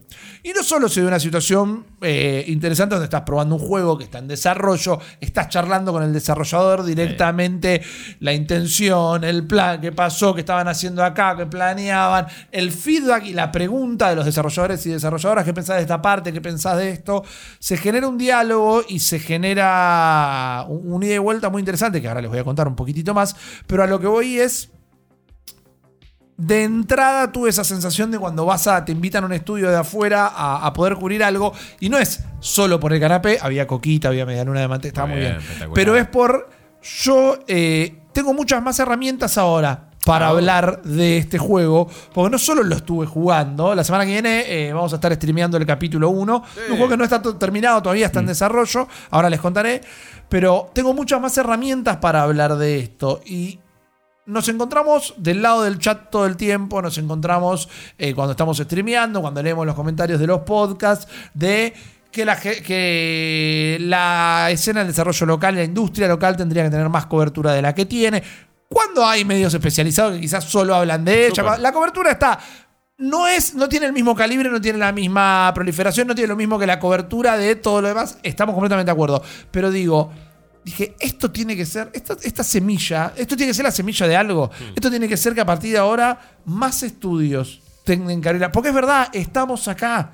Eh, y, y es verdad que mientras que los estudios mm, locales tienen un esfuerzazo de mantenerse abierto, pagar sueldo, cubrir gastos, desarrollar el juego, terminar de publicarlo, totalmente, organizar esto lleva un montón de tiempo, lleva un esfuerzo, eh, pero, Bueno, pero es... es- algo que me parece que dije, esto tiene que ser eh, el, el camino a más canapés. Esto tiene que ser el camino a una exposición mayor de la industria local. Digo, e- Sí. este es el camino. Lo que pasa también es que eh, los medios en general, salvo medios que, que cubren específicamente un- una porción de la industria, eh, nosotros nos manejamos con la gente que se nos acerca y nos dice, che, tengo esto para, para hacer y qué sé yo. Pinta. Sí. Eh, no es una noticia que a veces los estudios les cuesta mucho salir. No solamente estoy hablando de los mm, estudios locales, sino a nivel internacional. De hecho, hay mu- en el GDC se dan muchas charlas de, bueno, contacto con la prensa, con los creadores Sí. de contenido, cómo mejorar ese ida y vuelta, porque eh, nosotros estamos acá. O sea, eh, capaz que mañana viene otro estudio y te dice, che, tengo esto, y pinta y lo puedes streamear y lo streameas. Y capaz que es un día que no hiciste el café eh, charla de mate y te pones a. eh, eh, a ver, es eso. Es eh, que esas partes se encuentren. Definitivamente. Eh, nosotros tenemos acá todo para hacer ese laburo. No, obvio, y tenemos nuestra sección, eh, otra Claro. coloración de Gloria, donde jugamos Sí. juegos locales y demás. Bueno, ellos justamente lo hicieron con una agencia de PR, la gente de MKTR, que son con quienes organizaron esto, que es a través de quienes nosotros hemos de- entrevistado a varios desarrolladores, que también nos pasan las keys para que las podamos streamear y demás. Pero dije, ok, bueno, acá me pareció que hubo un gran maridaje. Que fue eh, una agencia que pudo resolver una necesidad de que se dé a conocer más esto. Por otro lado, el juego es una suerte de, de plataformero colectatón eh, que estaba en un estado bastante, bastante temprano. Eso estaba como aclarado, pero también ya estaba todo puesto para que se entendiera clarísimo qué es lo que es el juego. Que es esta pequeña niña muy particular que se llama Runa, que justamente va recorriendo una, suerte, una serie de escenarios muy lindos, bastante laberínticos y que se van destrabando a medida que resolves algunos puzzles, con una cosa que funcionó bastante bien, que, que me gustó mucho y que lo digo porque está el ejemplo de algo que jugamos esta semana y que ya cubrimos en el podcast anterior, que es Penny's Big Breakaway, que es, un, es otro colectatón con cámara fija, pero que la cámara te sigue a vos y te acompaña a vos y cuando se acomoda, se acomoda para que puedas ver todo el escenario y no lo que pasaba con el Penny justamente, que es algo que la gente pudo ver en el stream de hoy. Y está todo atravesado también eh, por lo que es nuestra cultura. Por ejemplo, vos vas eh, juntando hojas de mate y cuando tenés que curarte, lo que haces es tomar mate, que tiene un par de cosas copadas como que la barrita se te va llenando a medida que vos vas tomando el mate y tiene el que genera un efecto muy lindo en el oído. Es como que querés estar tomando todo el tiempo mate, para claro. coso. Eh, pero también tiene una cuestión estratégica de que, bueno, eh, tardás en recuperar energía lo que tardás en tomarte el mate. Entonces, si estás peleando, tenés que posicionarte. Claro. Tiene como algunos, tiene como varios matices. Me gustaría te ver. agarran ganas de mear, tipo, si te zarpás con el mate. No, pero recontra había que ponerlo. y es como una, una overdose de Mirá, mate. tenés la, bueno, pues es otro modo de figura. Tenés la barrita llena, pero te estás meando, no puedes avanzar. Me gustaría un quick look de, de este juego con los amigos, con nuestros hermanos de. Giant Bomb, que son fanáticos del mate. Ahí puede llegar a ser algo muy. Ver, de parte de la agencia de PR me parece que eh, es la manera de entrarle. Che, en este juego te curás tomando Mate, mate. listo. Sí, a ya lo están pleno. jugando, a pleno. Eh, pero los escenarios están muy buenos. Todo el, eh, estoy casi seguro que no estoy bajo embargo, igual voy a ser muy vago. Pero hay todo un escenario donde se juega con las luces y a medida que lo vas eh, avanzando sobre este laberinto, porque es efectivamente un laberinto, lo vas viendo un poquito más y al final terminás como llegando a, a una cima y queda dibujado todo iluminado por vos a medida que resolvías dicho acertijo y termina siendo algo muy eh, satisfactoriamente visual. Había cosas sin pulir, había saltos que estaban medio duros, había enemigos que estaban medio duros. Tuve como una charla de. Me, me cagaron matando mil veces uno murciélago. Y la discusión, si los tenemos que nerfear, me decían. El murciélago es el enemigo rompehuevos por excelencia. Sí. No es que lo Los tenés que solucionar Claro. por. co- Fue la respuesta Sí. que me dieron ellos. No es que lo tenés que solucionar del todo porque tiene que cumplir la función de ser un poco rompehuevos, pero me cagaron a piños. Pero está esa parte también, la del feedback. ¿Qué opinas de esto? ¿Qué opinas Sí. de esto le cambiarías? ¿Esto lo tocarías? ¿Esto? Eh, y también está con, con- con total. eh, siendo lo más humilde que puedo. Vos tenés opinión en esa posición, lo que tenés que decir es la verdad. No, boludo, Ah. está re bien así, no toques nada, no. Y mirá, man, no una vez no puedo hacer este salto. No, y en- Eh, eh, a ver, son el propósito de estos eventos y en estos Claro. casos aún más. Eh, me acuerdo cuando fue la Konami Gamers Night que cuando aparecieron los chabones y nos preguntaron, che, ¿qué onda el Never Dead? ¿Está bueno? Y le dijimos, eh, es interesante. Era una verga. Pero en Pero ese todo el mundo caso sabe que es muy interesante es, simpático. verga. es muy simpático. En ese caso, de como, ¿qué le voy a dar un feedback? Primero que a este chabón de marketing, porque no eran los desarrolladores, y era un evento así muy eh, tiro lío y colla golda, pero en ese caso, bueno, no voy a estar diciéndole a un ejecutivo de Konami que, mirá, me parece que deberías cambiarle esto. Claro. Pero en estos casos sí, obvio. Siempre con- contamos varias anécdotas. Sobre todo en los dos Summer Game Fest a los que, a, los que pude ir. La verdad que hubo, hubo muchos momentos de estar jugándolo con el desarrollador al lado, a veces con el director, Claro. a veces con el único creador. Eh, de este. que mientras estás jugando y te están mirando, siempre es incómodo. Pero después tenés un momento de charla posterior donde Están siempre con un anotador como Sí. para anotar el feedback. igual digo, también recontra eh, va. está bueno cuando se da también la situación donde el developer te da sabe tomarlo, ¿no? A mí Sí, me- ah, yo sí. tuve si- situaciones de todos colores eh, y es difícil cuando no te lo toman Claro. bien, ¿viste? Pero bueno, Sí. qué sé No yo. tuve la experiencia. y no Eh, fue acá el caso particularmente. sí, pero, pero está bueno cuando se produce así de vuelta, de una. Sí, sí, sí, sí, así que. ah, Y y creo que lo que más vi, más allá de que estamos familiarizados con esto nosotros, porque llevamos mucho tiempo haciendo esto, pero por, esto, por esto creo que hace falta más de este tipo de eventos de otros estudios, de nuevo entendiendo Lo el laburo que, que es. claro. eh,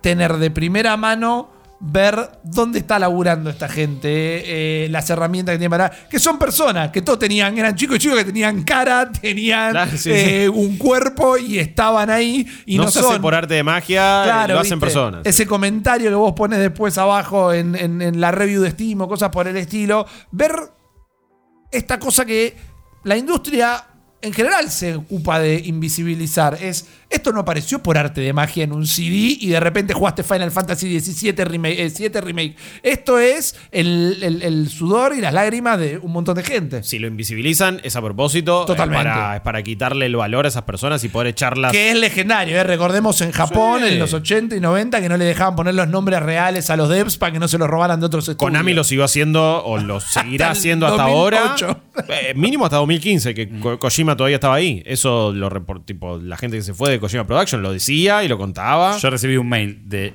el gran Jay amigo, te mando un saludo, que cuando se fue a trabajar con Kojima, Kojima Productions, me mandó el mail desde su JB Tratratá 500.000 mail de, de 500.000 números de, De Konami. de Konami, Claro, fue no hace un- muy poco. O sea, Por eso, no era un mail personal eso. Claro. Entonces lo siguen haciendo. Eh, me acuerdo también uno de los Hauser diciendo, no, bueno, eh, la magia de hacer desarrollo. No, flaco.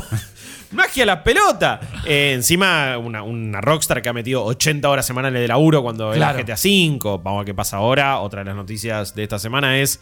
Rockstar dijo: Bueno, chicos, entramos a la recta final de GTA 6. Todos vuelven a la oficina. Y hay mucho miedo de.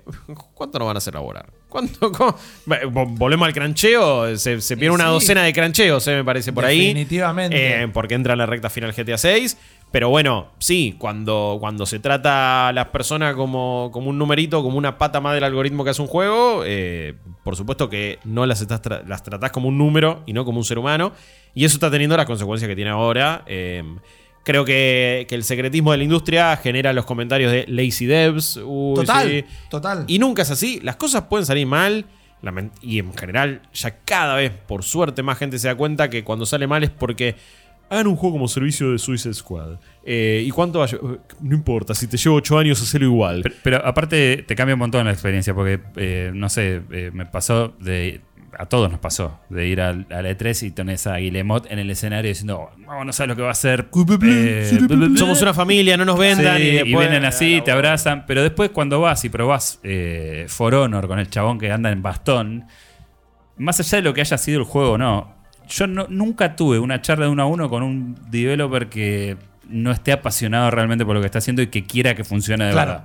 O sea, no es que te está queriendo engañar o... eh, Sí tenés es- el que te dice, eh, yo soy un promotor y me contrataron para que me pare al lado de la, de la consola. no sé nada, maestro. absolutamente. Ese sí está. pero Como en los booths de Nintendo que es No puedo creer, sos la primera persona que pudo atrapar un Pokémon hoy. La- no me mientas, no me mientas. Son las 7 de la tarde. Sí, boludo.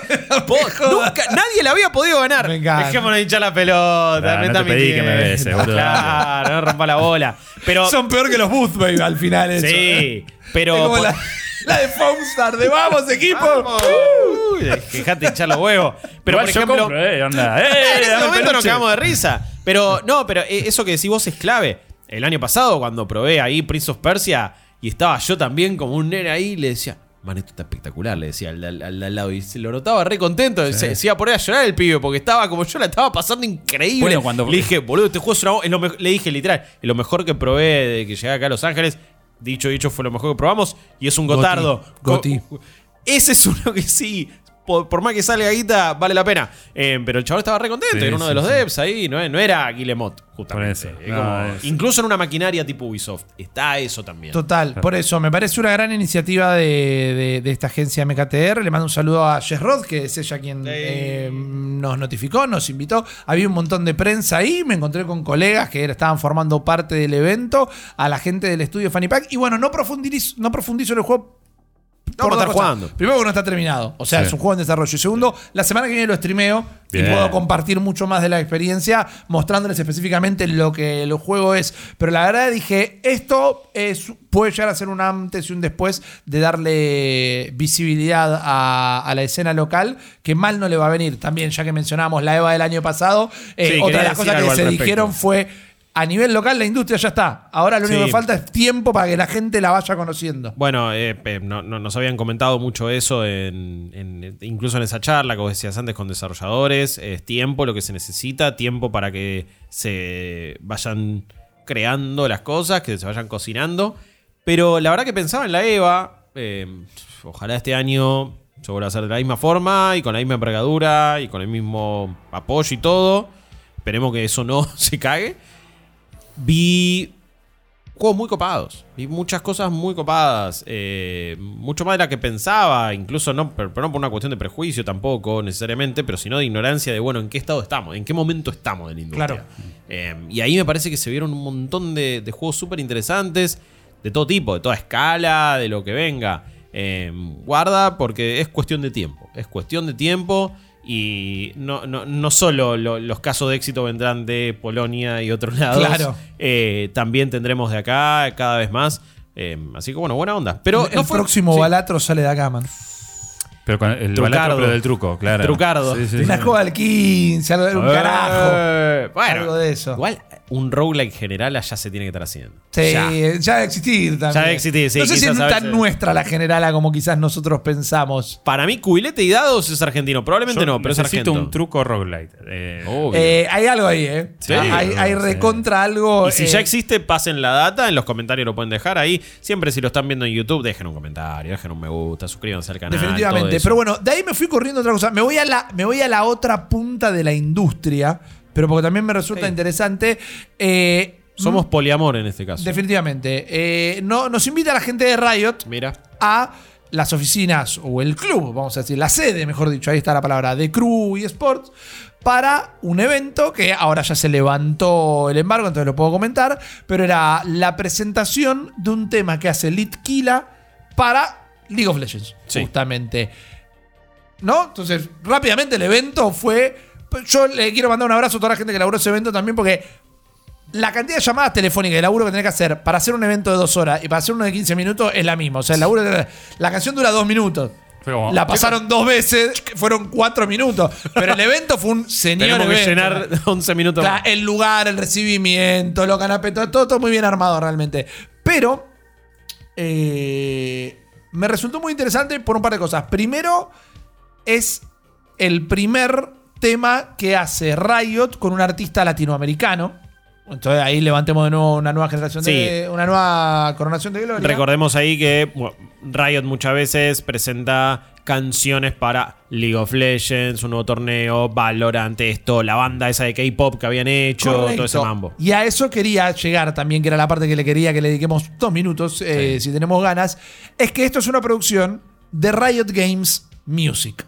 Claro. Entonces, como venimos hablando que Kojima, eh, Kojima Production tiene su propio estudio de música, todo, Riot ya tiene esto hace un rato largo. Los videoclips y los temas de Riot Sí. son muy copados. Cuando nos invitaron el año pasado a ver la final de Valorant, la, in- la- la apertura del torneo estuvo mejor que la de los últimos Juegos Olímpicos. Claro. Un quilombo. Y por más que yo eh, quizás no curto tanto el estilo musical, la verdad que no salí de ahí y dije, uy, no veo la hora que se levante el embargo para escuchar el tema en repeat, no, no le voy a mentir a nadie.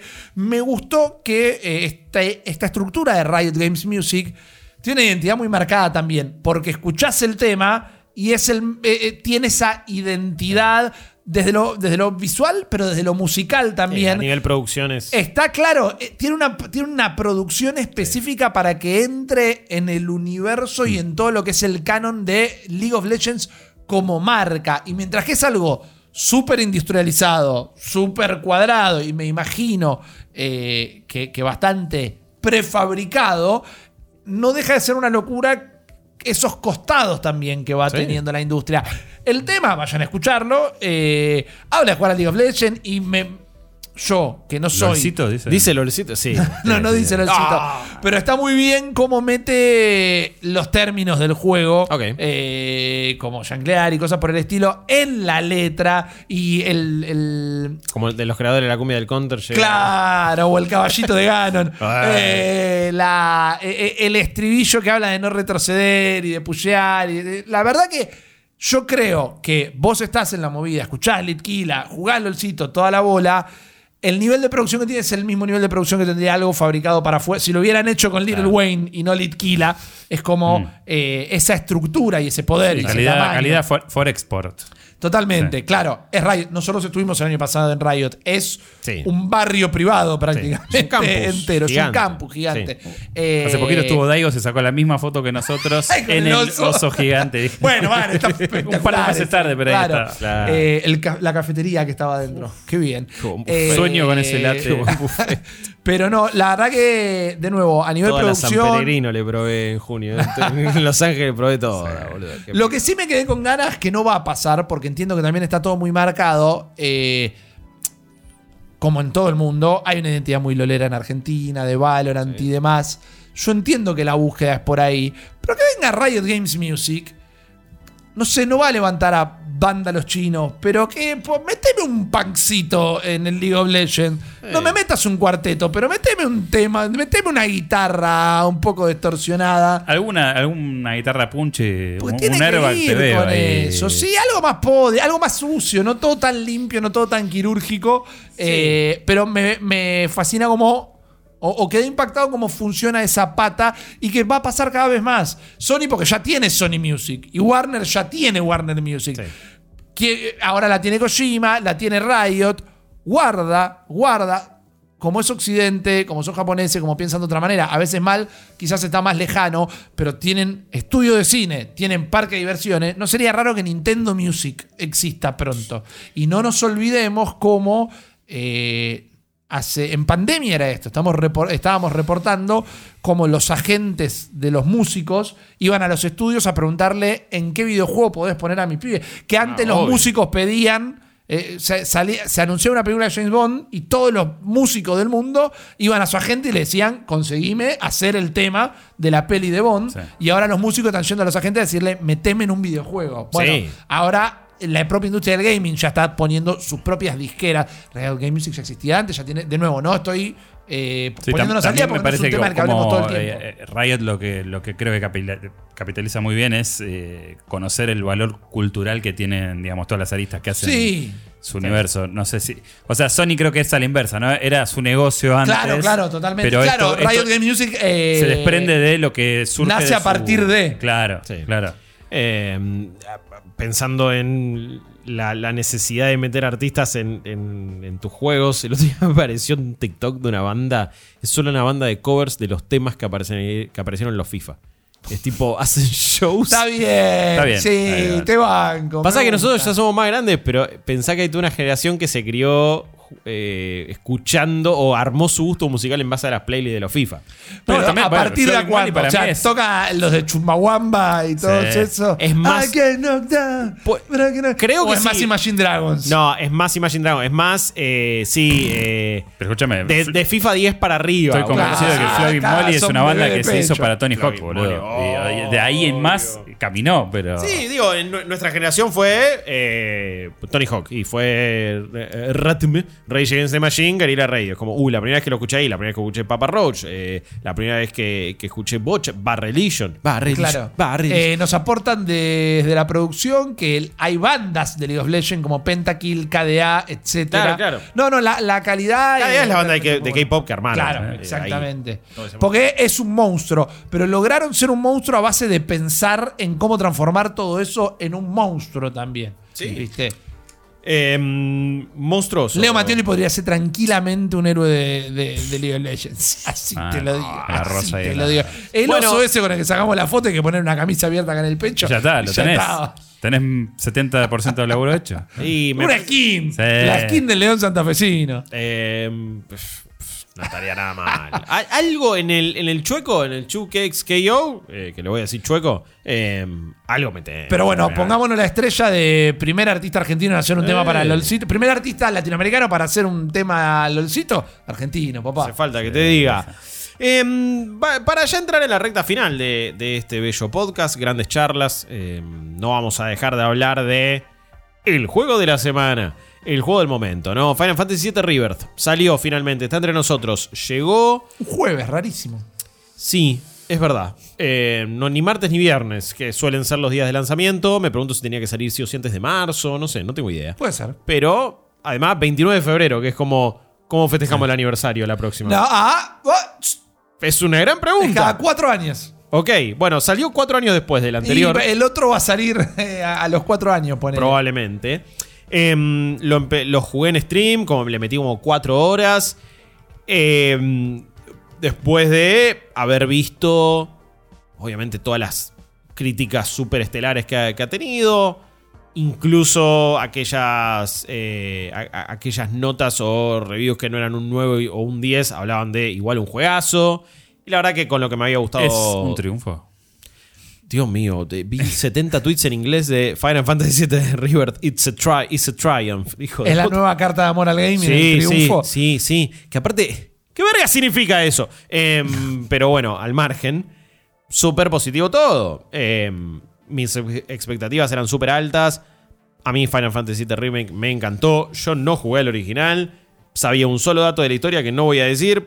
Todos lo sabemos. El mayor spoiler en la mayor spoiler en la historia del gaming. Y él lo único que conocía.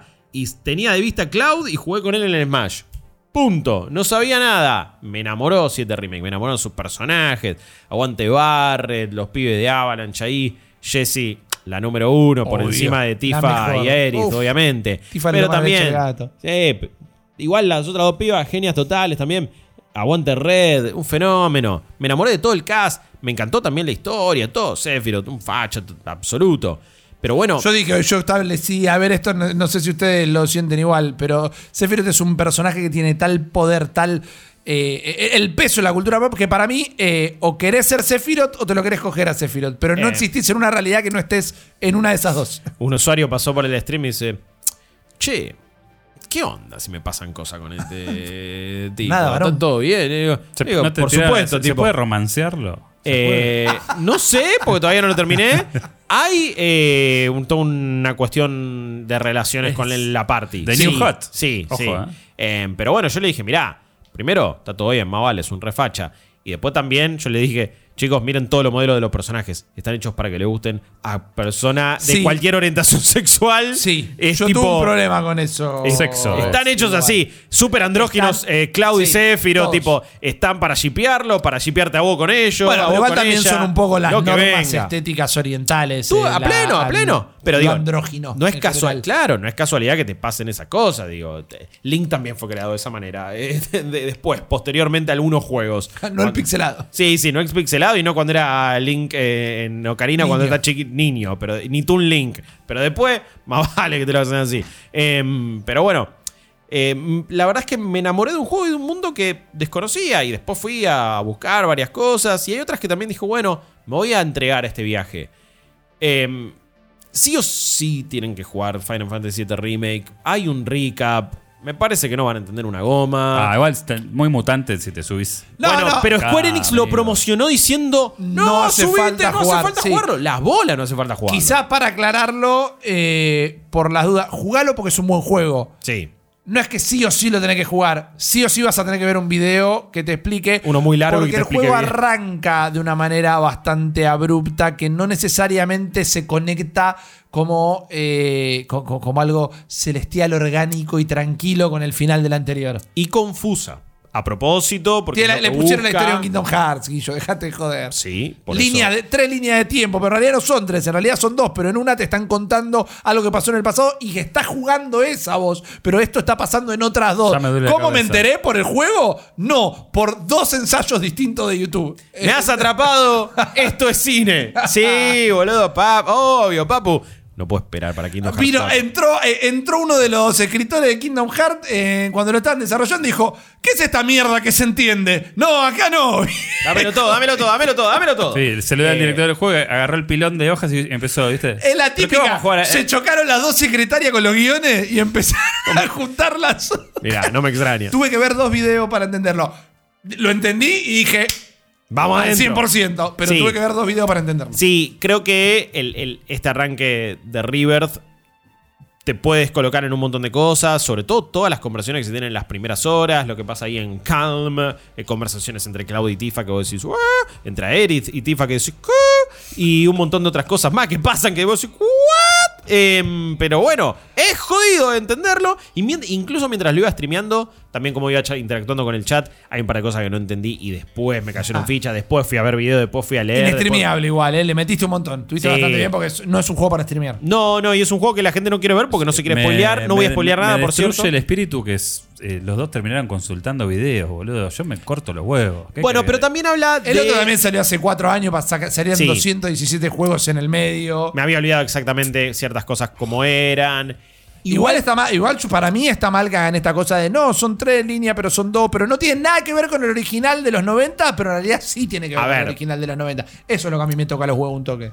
Ok, igual. a es, es una cuestión de Pero preferencia es un porque. que tiene. eh, eh, eh, es gambetear al arquero y volver para atrás para gambetearlo de nuevo. Bueno, a eso voy. voy no a digo hacer- que adelante no mejore o se acomode. No, nada. no, no, ni hablar, ni hablar, ni hablar. Igual, siento que hay una búsqueda de que sea confuso al principio. Sí escuché varias reviews que, che, el final y cómo manejaron ciertas cosas no me convencieron. Y tengo miedo que sea justamente por esta cosa de, che, bueno, eh, estaban haciendo algo súper ambicioso y de repente no termina bien o no lo termina manejando bien. O no Ese es mi supieron miedo. cómo terminarlo. École. Falta otro juego también. Es como, es una trilogía esta. Por más que esté nomenclado de una manera que ayer todo el mundo caía y es, ¿es una continuación esto? ¿Qué onda? ¿Qué tengo que jugar antes? ¿Tengo que jugar todos los Final Fantasy? Cada vez le, le damos mala derecha a Yoshi P, que el año pasado dijo, chicos, tenemos que dejar con los numeritos de Final Fantasy. No se entiende nada, la gente mm, no sabe si tiene que jugar 20 juegos anteriores o no. Y pasa, pasa mucho más de lo que Tampoco sabes pensaba. cuándo empiezan a hacer todos un MMORPG o no. Es como que decís. Son- ah, algunos son ¿será hasta de género diferente, cosa distinta, es un quilombo. Pero bueno, en este sí. Sí, es- que pasen a tener su propio nombre y ponerle abajo chiquitito si querés a Final Fantasy Story. Sí, pero en este caso no hicieron Final Fantasy VII Remake y Final Fantasy VII Remake parte 2, sino que ahora le pusieron River. Igual el, Y como- el- el número es de Gordo Fantasy, boludo. El Gordo Fantasy quiere su número romano ahí, Sí, de alguna sí, manera. sí. Es más eso que una necesidad. Mm, eh, sin duda, y ya es una identidad, pero bueno, en este caso creo que hay gen- gente que genuinamente estaba re confundida con esto y no es un juego poco conocido. Em, pero River, me, parece que vos, decís, uy, tienen uh, que los dos fueron a ver videos y eso, y puede hablar de la calidad del guion o no, de cómo lo explican. Sin embargo, me parece que, o por lo menos en mi caso, también surge una genuina, una de genuinas ganas de saber, che, ¿qué onda? Porque este mundo me interesa, porque los personajes te copan, porque es un misterio y es una cosa súper flashera, y sí empieza a haber una historia mucho más grandilocuente que lo que te contaban en la primera parte de remake. Ahí hay que ver si me gusta más o no, porque todos los JRPG arrancan con una historia recopada de, una amistad entre dos personas y terminas combatiendo contra Dios, el destino, el caos, la vida, y, siempre termina siendo un pedo líquido que ahí a veces me alejas, porque Remake era los pibes que querían bajar una corporación que está explotando un recurso natural del mundo y están haciendo mierda todo. Y está abajo la gente que vive más pobre y arriba están todos los ricos y eran cinco flacos que dicen, vamos a poner bomba acá explotar todo porque de otra manera no se soluciona esto, che. Eh, protestando y haciendo boludeces no vamos a solucionar nada. Y eso a mí me recopó, dije, sí, aguante, vamos a romper todo. Y ahora empezamos más con la cosa de... Porque Sephiroth vino de acá y vino de allá y en realidad quiere esto y qué pasa con él. Es mucho más complejo, es mucho más grandilocuente. Y el juego en sí tiene una escala mayor. Porque ahora es un mundo abierto. Porque ahora es como... Bueno, te liberamos y es una explanada gigante. Muy Xenoblade Chronicles. Va un poco por esa intención. Me por esa molesta onda. muchísimo que, lo, que, que en el lore de New in Plus se hable, eso sea como peyorativo. No, no, no. Cuando a mí es un juego que me encanta. No, no, pero, bueno, yo, yo lo digo más en la intención de, de- de por lo menos esta primera gran zona abierta que te presentan. Eh, después de unos prólogos y unas cosas que va saltando de personaje en personaje, de flashback, es tipo, bueno, una parte es con Zack acá y eso modifica el final de Crisis Core y esto es un flashback que te está contando Cloud de su primera misión con Sephiroth y jugás con Sephiroth en un momento y después jugás con Cloud y está en la parte y aprendes un montón de cosas y tenés un montón de materia al principio y sos recapo e, y después no tenés una goma porque volviste al presente, em, líneas temporales, quilombos, qué es cierto, qué no, qué es ficción, qué es realidad, lo sabré después de 500 horas que me va a durar esto. Lo juegues más o menos 7 horitas. Es un montón, ¿eh? Para el primer día de lanzamiento, para que nos lo hayan mandado en Estás como a release. 7 de que arranque, más o menos. Bueno, eh, a ver, eh, para mí, por lo menos, según como O lo hizo, Itson. no, tarda, para mí tiene un buen arranque. Eh, si bien a algunas personas le va a parecer medio heavy en cinemática, llegado a un punto, medio que ya me amigué con esa idea, todos los JRPG jugado, le pasa. fue esencial haber haber jugado jugado Yakuza. Yakuza. antes de jugar este Final Fantasy. Sin duda. Esencial. Fue Sin como, duda. entra- fue como la pretemporada. Y si me preguntás, Yakuza tarda mucho más en arrancar. Tiene un prólogo mucho más grande. Es mucho más heavy todavía en cinemáticas que este. Que va por la onda más de palo y palo y te va saltando distintas situaciones. Que para mí hace- hacen un buen arranque. Es un arranque tan copado como el de 7 Remake con esa primera misión. Cloud llegando ahí en el tren, todo. Pones una bomba y te vas a la goma. No, para mí ese es un rearranque. Pero después el 7 Remake tiene un bajonazo absoluto. Y acá no. Acá después de eso llegas a la primera zona que es Calm, que en el juego original después vi fotos y este pixel. Y es una ciudad que me maravilló, que es una mezcla de eh, eh, Fantasyland medio steampunk y me sentía en un parque de Disney. Y está bárbaro todo lo que pasa, la ambientación, el detalle que tiene. Comparado con alguna zona de Final Fantasy XVI, digo, chicos, ¿qué estamos hablando? No nos jodamos de nuevo. Es clarísimo que uno tenía ganas de hacerlo y el otro no. Jugué dos horas yo de este. Ah, Está muy claro que había un Final Fantasy que tenían ganas de hacer y otro no. Y el que tenía ganas de hacer es el que salió este año y no el año pasado. un poco Clarísimo. eh. Sí, y, y ma- y más que nunca queda de nuevo esto al toque ya y a las, y a las pocas horas. Bueno, a ver, ¿qué materia le pongo a cada miembro de la party? Ok, ¿cómo le veleo el arma? ¿Cómo voy armando el árbol de habilidades? Que son ahora con unos libros, con unos folios, es como un sistema mucho más desarrollado. Y estoy pensando todo el tiempo, uy, bueno, ahora voy a pelear con estos dos, ahora voy a pelear con estos, eh, aquellos desafíos, todo. Tiene bocha de contenido. Mucho más rápido te lo van dando acá, por supuesto, al ya haber arrancado un par de cosas. Al toque ya está, aparece Chatley, este pibe que no sabes si es un androide o no, qué garompa es, pero te va haciendo los desafíos y vas destrabando materias. Es como que contenido, contenido, contenido, contenido, pero todo tiene un fin. Eso, esa fue una de las cosas que más me gusta, porque Pero el fin es grindear, el fin No. es destrabar algo o tiene un fin. tiene, un- a ver, si- en- en- siempre tiene un fin todo lo que haces en un juego porque te va dando cosas, pero un fin útil, me pareció. O sea, Ok, eso yo, no son eh, misiones de cadete. no... eh, Como el segura- Final Fantasy XVI. Hay, pero con mejor eh, recom- una recompensa que tiene sentido el tiempo que le metiste. Eso. Hice algunas quests secundarias como para también probar qué onda. Me parecieron por lo menos mejores que la del 16. No son la secundaria del Witcher yo, 3. Yo en el remake hice toda la secundaria, Sí. todas eran de anda a buscarme. Eh, en este caso es. de huevos. En este caso es. El- y sin de queso. Sí, Ah, el alcalde de Calm dice, no, porque se rompió un tu- una tubería de Maco y mandé a una piba que lo arregle, pero me parece que me recagó y después va con la piba y, uh, juntame esto, después volvés, enfrentás a qué. Eh, Son misiones secundarias, no, no son la... la- no, no son, me parece, el mejor contenido del juego. Tampoco me parecieron que está mal, pero sí buenas recompensas. Digo, es un juego en el que cada giladita que te dan importa. Uy, esta pieza de equipamiento me permite meter dos materias más. Listo, ya está, me cambió todo. Hizo una misión secundaria medio falopa, pero me recontra cambió cómo armó la party. Y eso me parece recopado. Terminan armando un mundo abierto donde tenés antenas tipo Ubisoft, donde, uy, de repente me destraba o me, o me marcan el mapa varios puntos de interés. Hay un- una especie de atalaya. Pero eso te va leveleando o te da puntos para comprarle al pibito materia y destrabar aquello. Entonces es como, ok, son boludeces, pero tienen buena recompensa. Mínimo tenés que hacer eso. Y no siempre pasa, sobre todo en los juegos de mundo abierto que venimos viendo en los últimos años, que es como contenido, contenido, contenido, porque sí, para subir una barrita y después eh, elegir un punto de habilidad en el árbol de tres ramas que es stealth, eh, ataque y, y crafteo. Es como, bueno, no, por lo menos le metieron una cabeza muy distinta. Em, cuando pasás todo este, todo este primer pueblo, te largan a, este mundo abierto y una explanada gigante, donde cuando ya destrabas el chocobo, con el chocobo de acá para allá, igual podés meter fast travel a todos lados, sin costo, y de última lo podés hacer.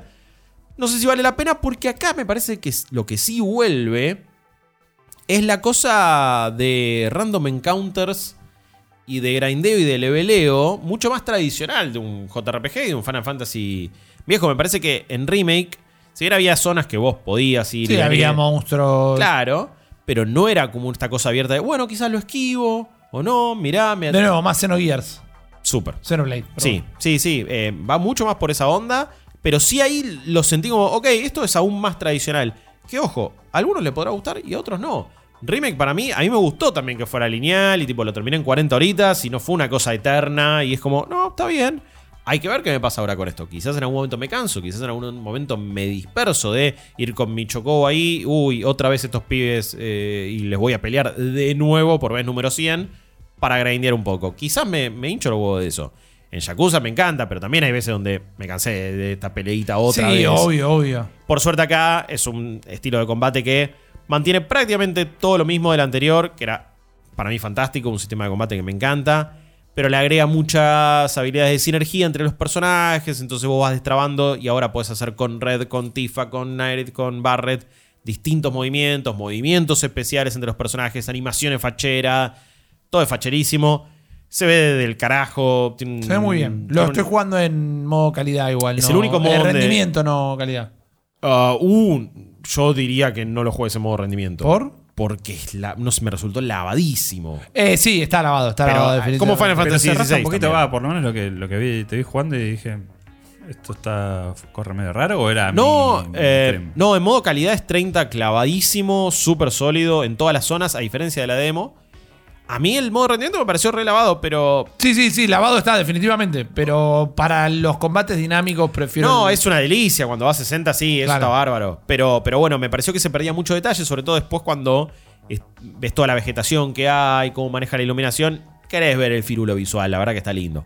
Em, Sí, cuando estás subiendo. En, en mo- en modo eh, rendimiento, cuando estás subiendo la montaña al principio en ese flashback, no distinguís una piedra de un enemigo ni por en eso, pedo. por eso, Ni no, no, no. Era, era muy, Es era muy raro. calidad o potato, Sí, ¿no? claro. Como no Sí, hay sí. intermedia. Em, pero, pero yo, yo desde, desde mi lado recomiendo el modo calidad. Igual, lo bueno que tiene, lo puedes cambiar eh, on the fly. O sea, en el momento. Vas al menú y no tenés que reiniciar el juego, que a veces da paja. Así que lo pueden probar y cada uno verá su preferencia. Pero, pero en sí el combate no, no se modifica en las mecánicas. No. Crearon un sistema híbrido ahí con el Active Time Battle, eligiendo movimientos, se ralentiza todo, pero no se pausa eh, por completo la acción.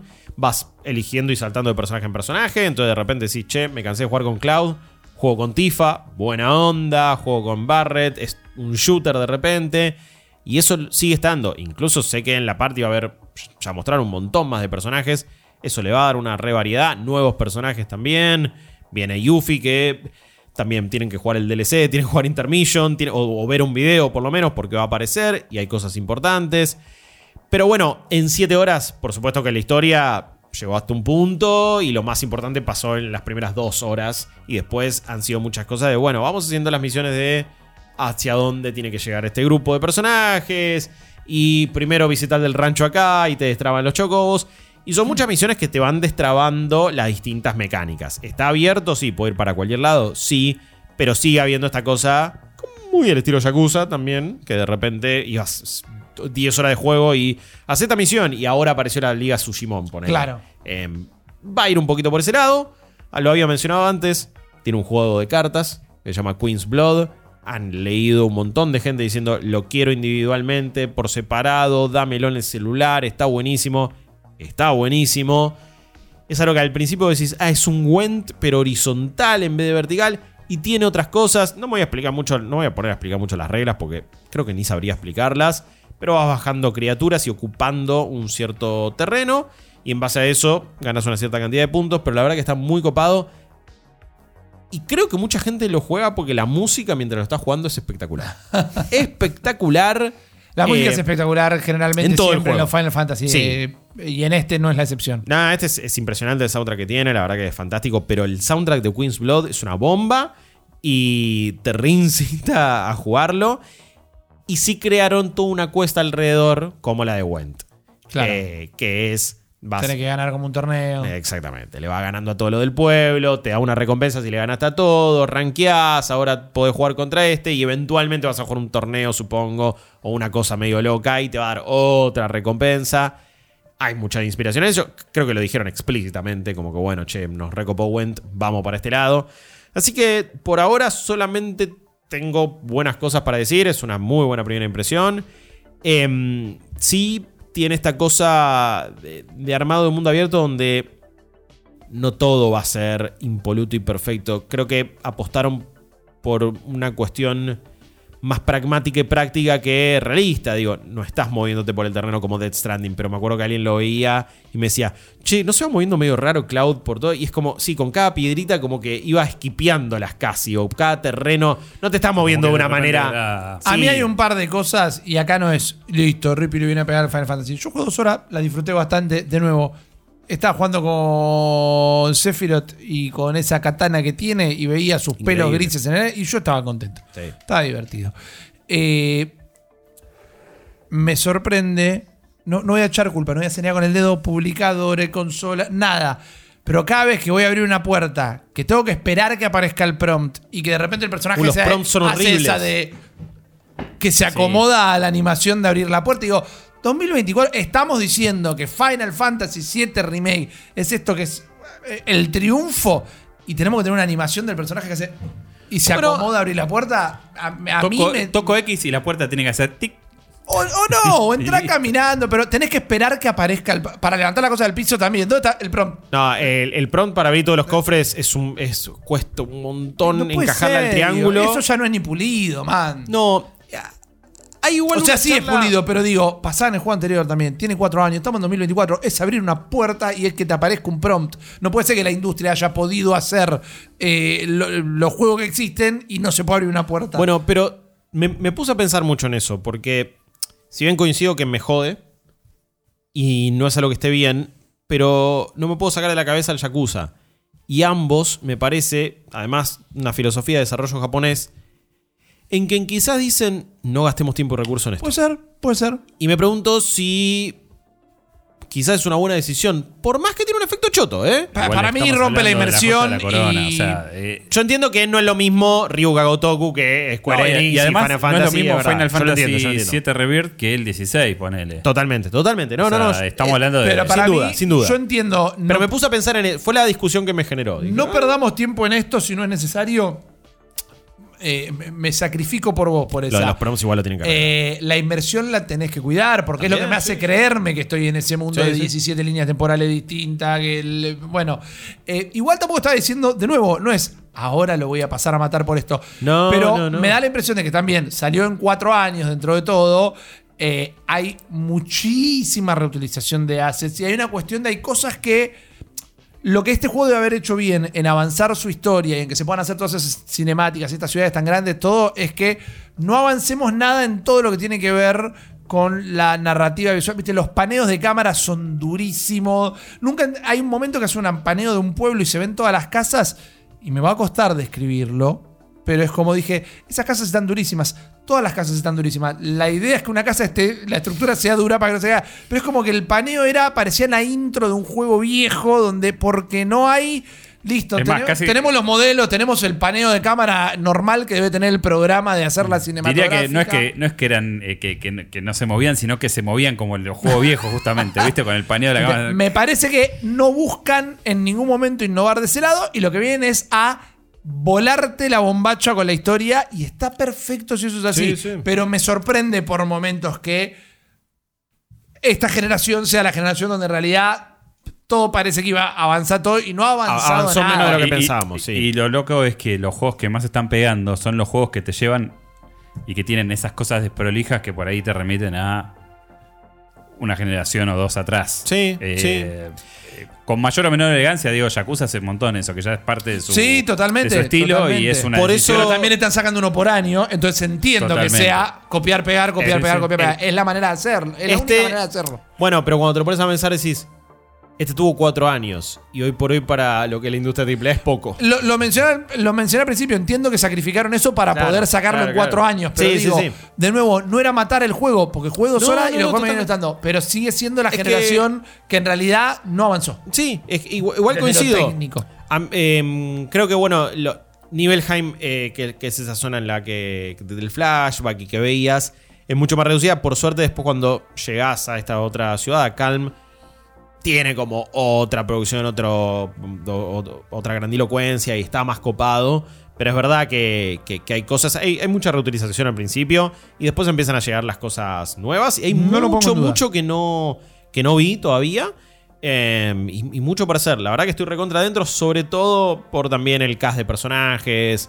Eh, creo que empiezan a utilizarlos de otra manera.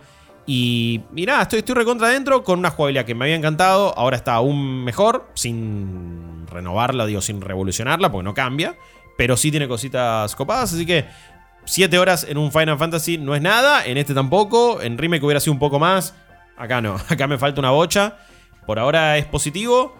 Eh, pa- más adelante, un poquito más completa la review. Quizás hacemos una review live. No sé, vamos por ahí. Digo, lo, lo Yo estoy hacer. con expectativa. Tengo más expectativa por ver qué les parece a ustedes que, que por jugarlo por ahí. Porque es como que mi problema con estos juegos, que más allá de que no siempre son para mí, es que están todos tan buenos supuestamente que no sabes bien cuál está bueno y cuál no. Porque de repente Eh. el, marrón del 16 nos lo comimos todo y era un GOTI. Y este también es un GOTI y es un triunfo como fue. Y es como que en un punto no sé quién. Yo siempre dije, soy eh, consistente. o son todos buenos o no sé. Es como, Yo siempre dije fui consistente en que para mí las reviews del 7 Remake estaban exageradas por amor a la saga. Y, Hmm. y acá lo que me pasa con, lo que me pasó con ese, y en este voy a ver si me pasa, pero un poquito ya me pasó, cuando estoy combatiendo me parece una de las experiencias más divertidas que tuve con el gaming en cuanto a cómo se mueve el combate, la dificultad de los enemigos, la sinergia con los tipos, pasar de un también. compañero al Sí. otro, el toda esa parte sí. La parte que estoy viendo de la historia me entretiene. Todos los personajes están pensados para que. eh, está- todos los personajes están completamente sexualizados. eh, está- Todos te calientan. Esto es así. El yo lo dije también hoy a la mañana, no me gustó una mierda. El juego arranca y te dicen, toma, ella es Tifa a los 16 años y está semidesnuda. Eh, y me pareció como re fuerte, porque es lo primero que pasa en el juego. Eh, pero después todo el tiempo de anda para allá, anda para acá, anda a charlar con este, caminar por el pueblo, todas esas partes me generan un embole. Creo que que están me mejor. Creo que están mejor que en el 7 Remake. Porque No el remake son- caminabas por pasillos hasta el día de tu muerte. Sí, acá al tener un mundo abierto, creo que te genera otra cosa y te podés distraer con otras cosas porque era literal, sí, era ir de un Era pasillo, pasillo, al otro. eran Sí. todos pasillos. Y Calm me parece que tiene aún más cosas para hacer de lo que ya tenía Midgard en ese momento o todo lo que era el sector 7. Em, ¿El 7G? Creo, creo que está un poco mejor. Tampoco estoy diciendo que es una sensación muy diferente, digo. Y en, en tu caso es, si te gustó el remake, este te puede llegar a gustar. Si no te había gustado, no creo que te guste. Es como... Igual, igual entiendo que si no lo habías terminado tampoco lo vas a Ah, empezar quizás por la como un mensaje de la solidaridad y porque es algo que pasa mucho en la cultura del gaming es vos que estás escuchando esto, no te sientas mal si no te interesa Final Fantasy. No te sientas Ah, presionado. sí. Y no te sientas presionado por el. ¿Cómo se dice esta.? ¿El FOMO? ver, ¿El FOMO? El FOMO, eso y todo Sí, eso de. no. No. Final Fantasy VII y ahora no tengo que jugar. No, si no te importa qué. No, yo, importa. yo lo que digo es que eh, eh, habiendo jugado pocos, eh, lo- yo creo que muchos tratan de dibujar eh, a Final Fantasy como un Humberto Eco y es más bien un Bukai, ¿me entendés? Eh, entonces... Sí, eh, te banco la mitad de la. No sé si es un Bukai. No es un Humberto Eco y nunca lo fue. No sé si es un Bukai, pero me gustó para dónde estaba yendo. O sea, eh, va por- digo, es, es más eh, Rolón. mundano de lo que parece, es más un rolón, ¿me entendés? Es O más sea, pochoclo de lo que parece, digo. Y, Pero está mucho esta cosa de Y eso si no te gusta, sos un hereje, o si eh, eh, no la ves, y es como en realidad bueno, no está si- bien, pero no es tampoco. No sé si abrir esta, esta puerta porque ya estamos más o menos finalizando y ustedes también tienen que volver a, a- a sus hogares.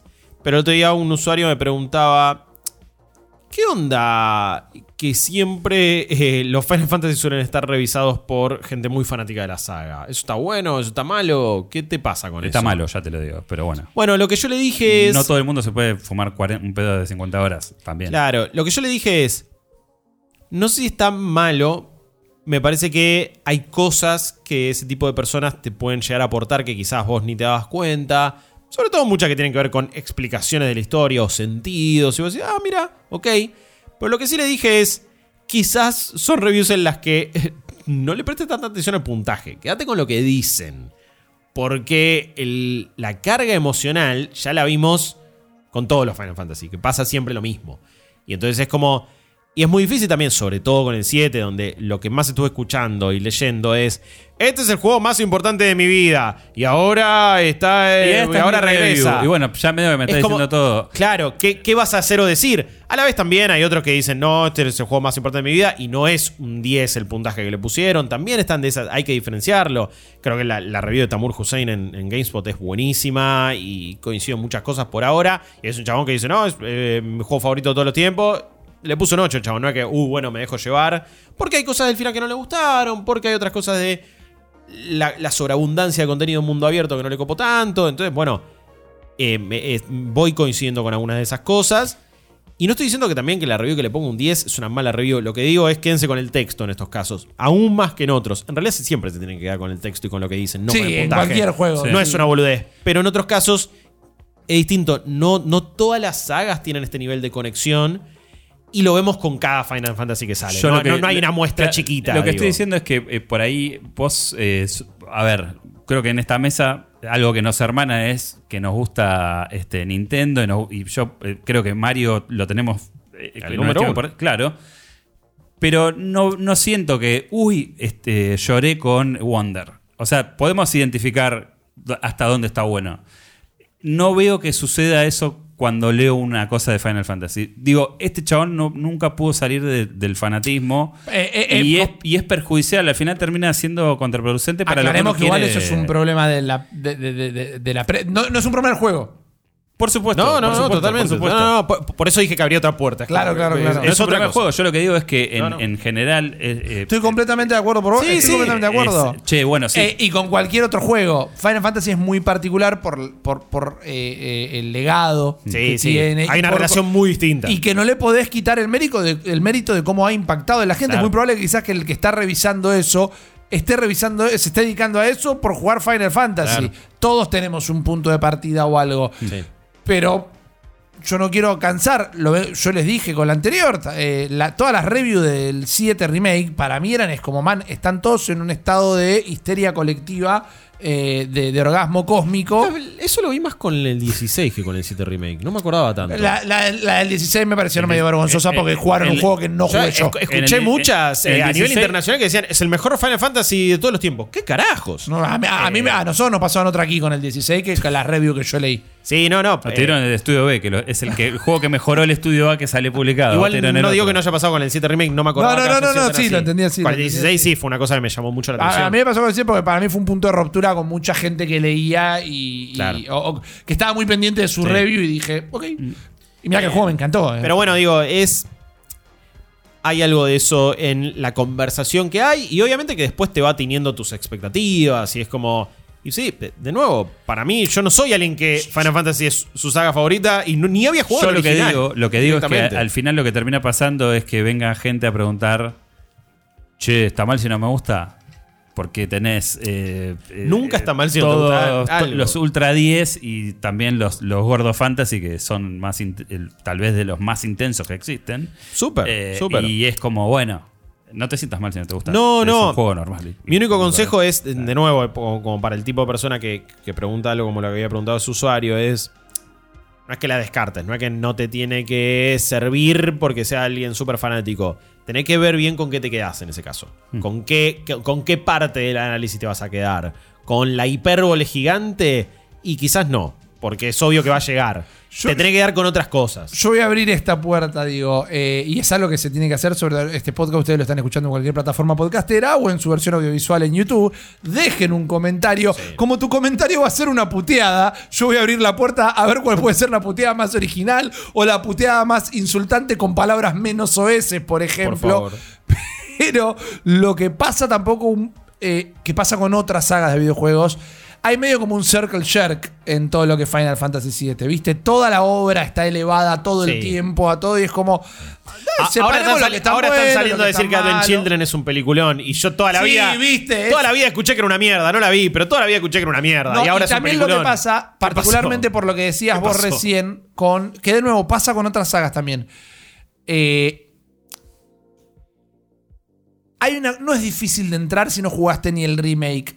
Pero este es un juego que claramente está hecho para los fanáticos de Final Fantasy VII. Porque tiene toda esa carga del juego original, tiene toda la trama y la temática de no correrse del destino. Y también pasa, los tres jefes finales de el remake, o, o no, es- son, no son tres jefes finales, pero al final Sí. vos en un momento peleas contra tres monstruos, eso quise decir.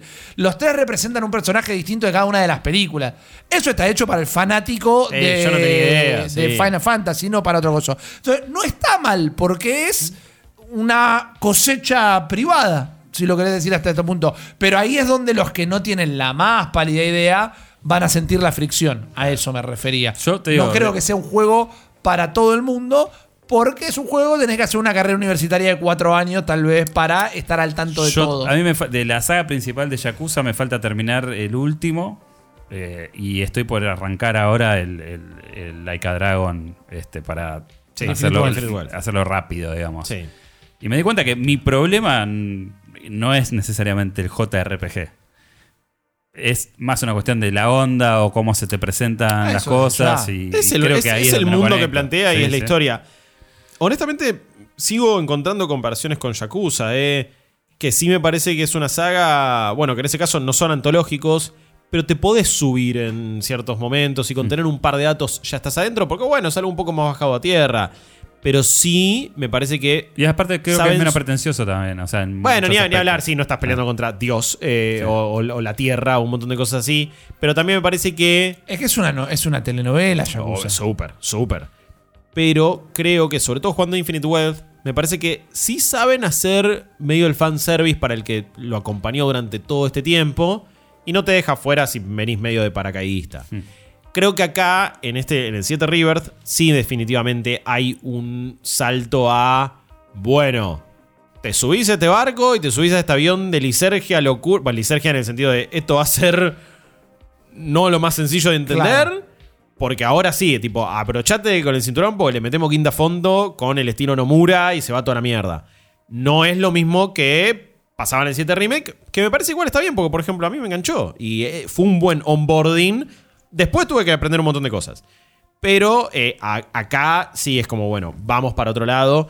Y, y por ahora voy con eso. Y de nuevo, en Yakuza, en Final Fantasy, en Balatro, en Mario Bros, en God of War, te tiene que gustar a vos lo que vos juegues, te tiene- tenés que tener vos ganas de Más jugar a vale. juego. Podés pedir opiniones, podés leer reviews, podés mirar videos. No eso es lo que estoy diciendo. Al final del día no te tenés que ir a dormir enojado si tu amigo, el podcast que escuchaste, lo que sea, no le gusta el juego que a vos te gusta. Sí. Nosotros vamos nuestra pata. Si vos decís, ah, boludo, pero todo eso que están describiendo es justo lo que más me gusta a mí. Entonces, sé feliz y pegale para adelante. No, no, hay una, no hay una posición donde alguien está errado y alguien eh, está en lo cierto en cuanto a qué le gusta a cada uno. Si hay un análisis para hacer, qué significa eh, a nivel industria, Sí, sí. a nivel eh, juego en sí mismo, etcétera, etcétera.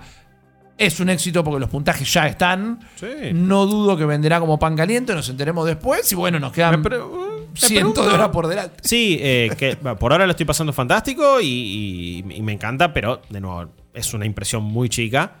Me pregunto sí que va a representar para, para PlayStation en sí. cómo 10 va a millones de ventas y se clavará ahí como todos los juegos de PlayStation. Claro, pero muchas personas pasaban por el chat y, uy, me tengo que poner una Play 5, uy, me tengo que poner una Play 5. Capo, no es lo mismo decir, uy, me voy a comprar Balatro, que está a 115 pesos, y tener que gastar 550 dólares más Ni a- 70 dólares. ni hablar, ni hablar. Da un total de Por eso más de pregunto, 600 dólares. El dato, el dato es cuántos de esos se fueron otro día al retailer amigo a decir, dame una Play. Y en, en el caso, en el caso de usuarios de Argentina es muy complicado. Claro. Pero por eso me pregunto qué va a pasar a nivel internacional. Está Digo, bien. ¿Qué es lo que va a representar para PlayStation este juego? Que es una de sus grandes apuestas porque es un año donde van a apostar a este tipo de juegos. Third party, pero exclusivo.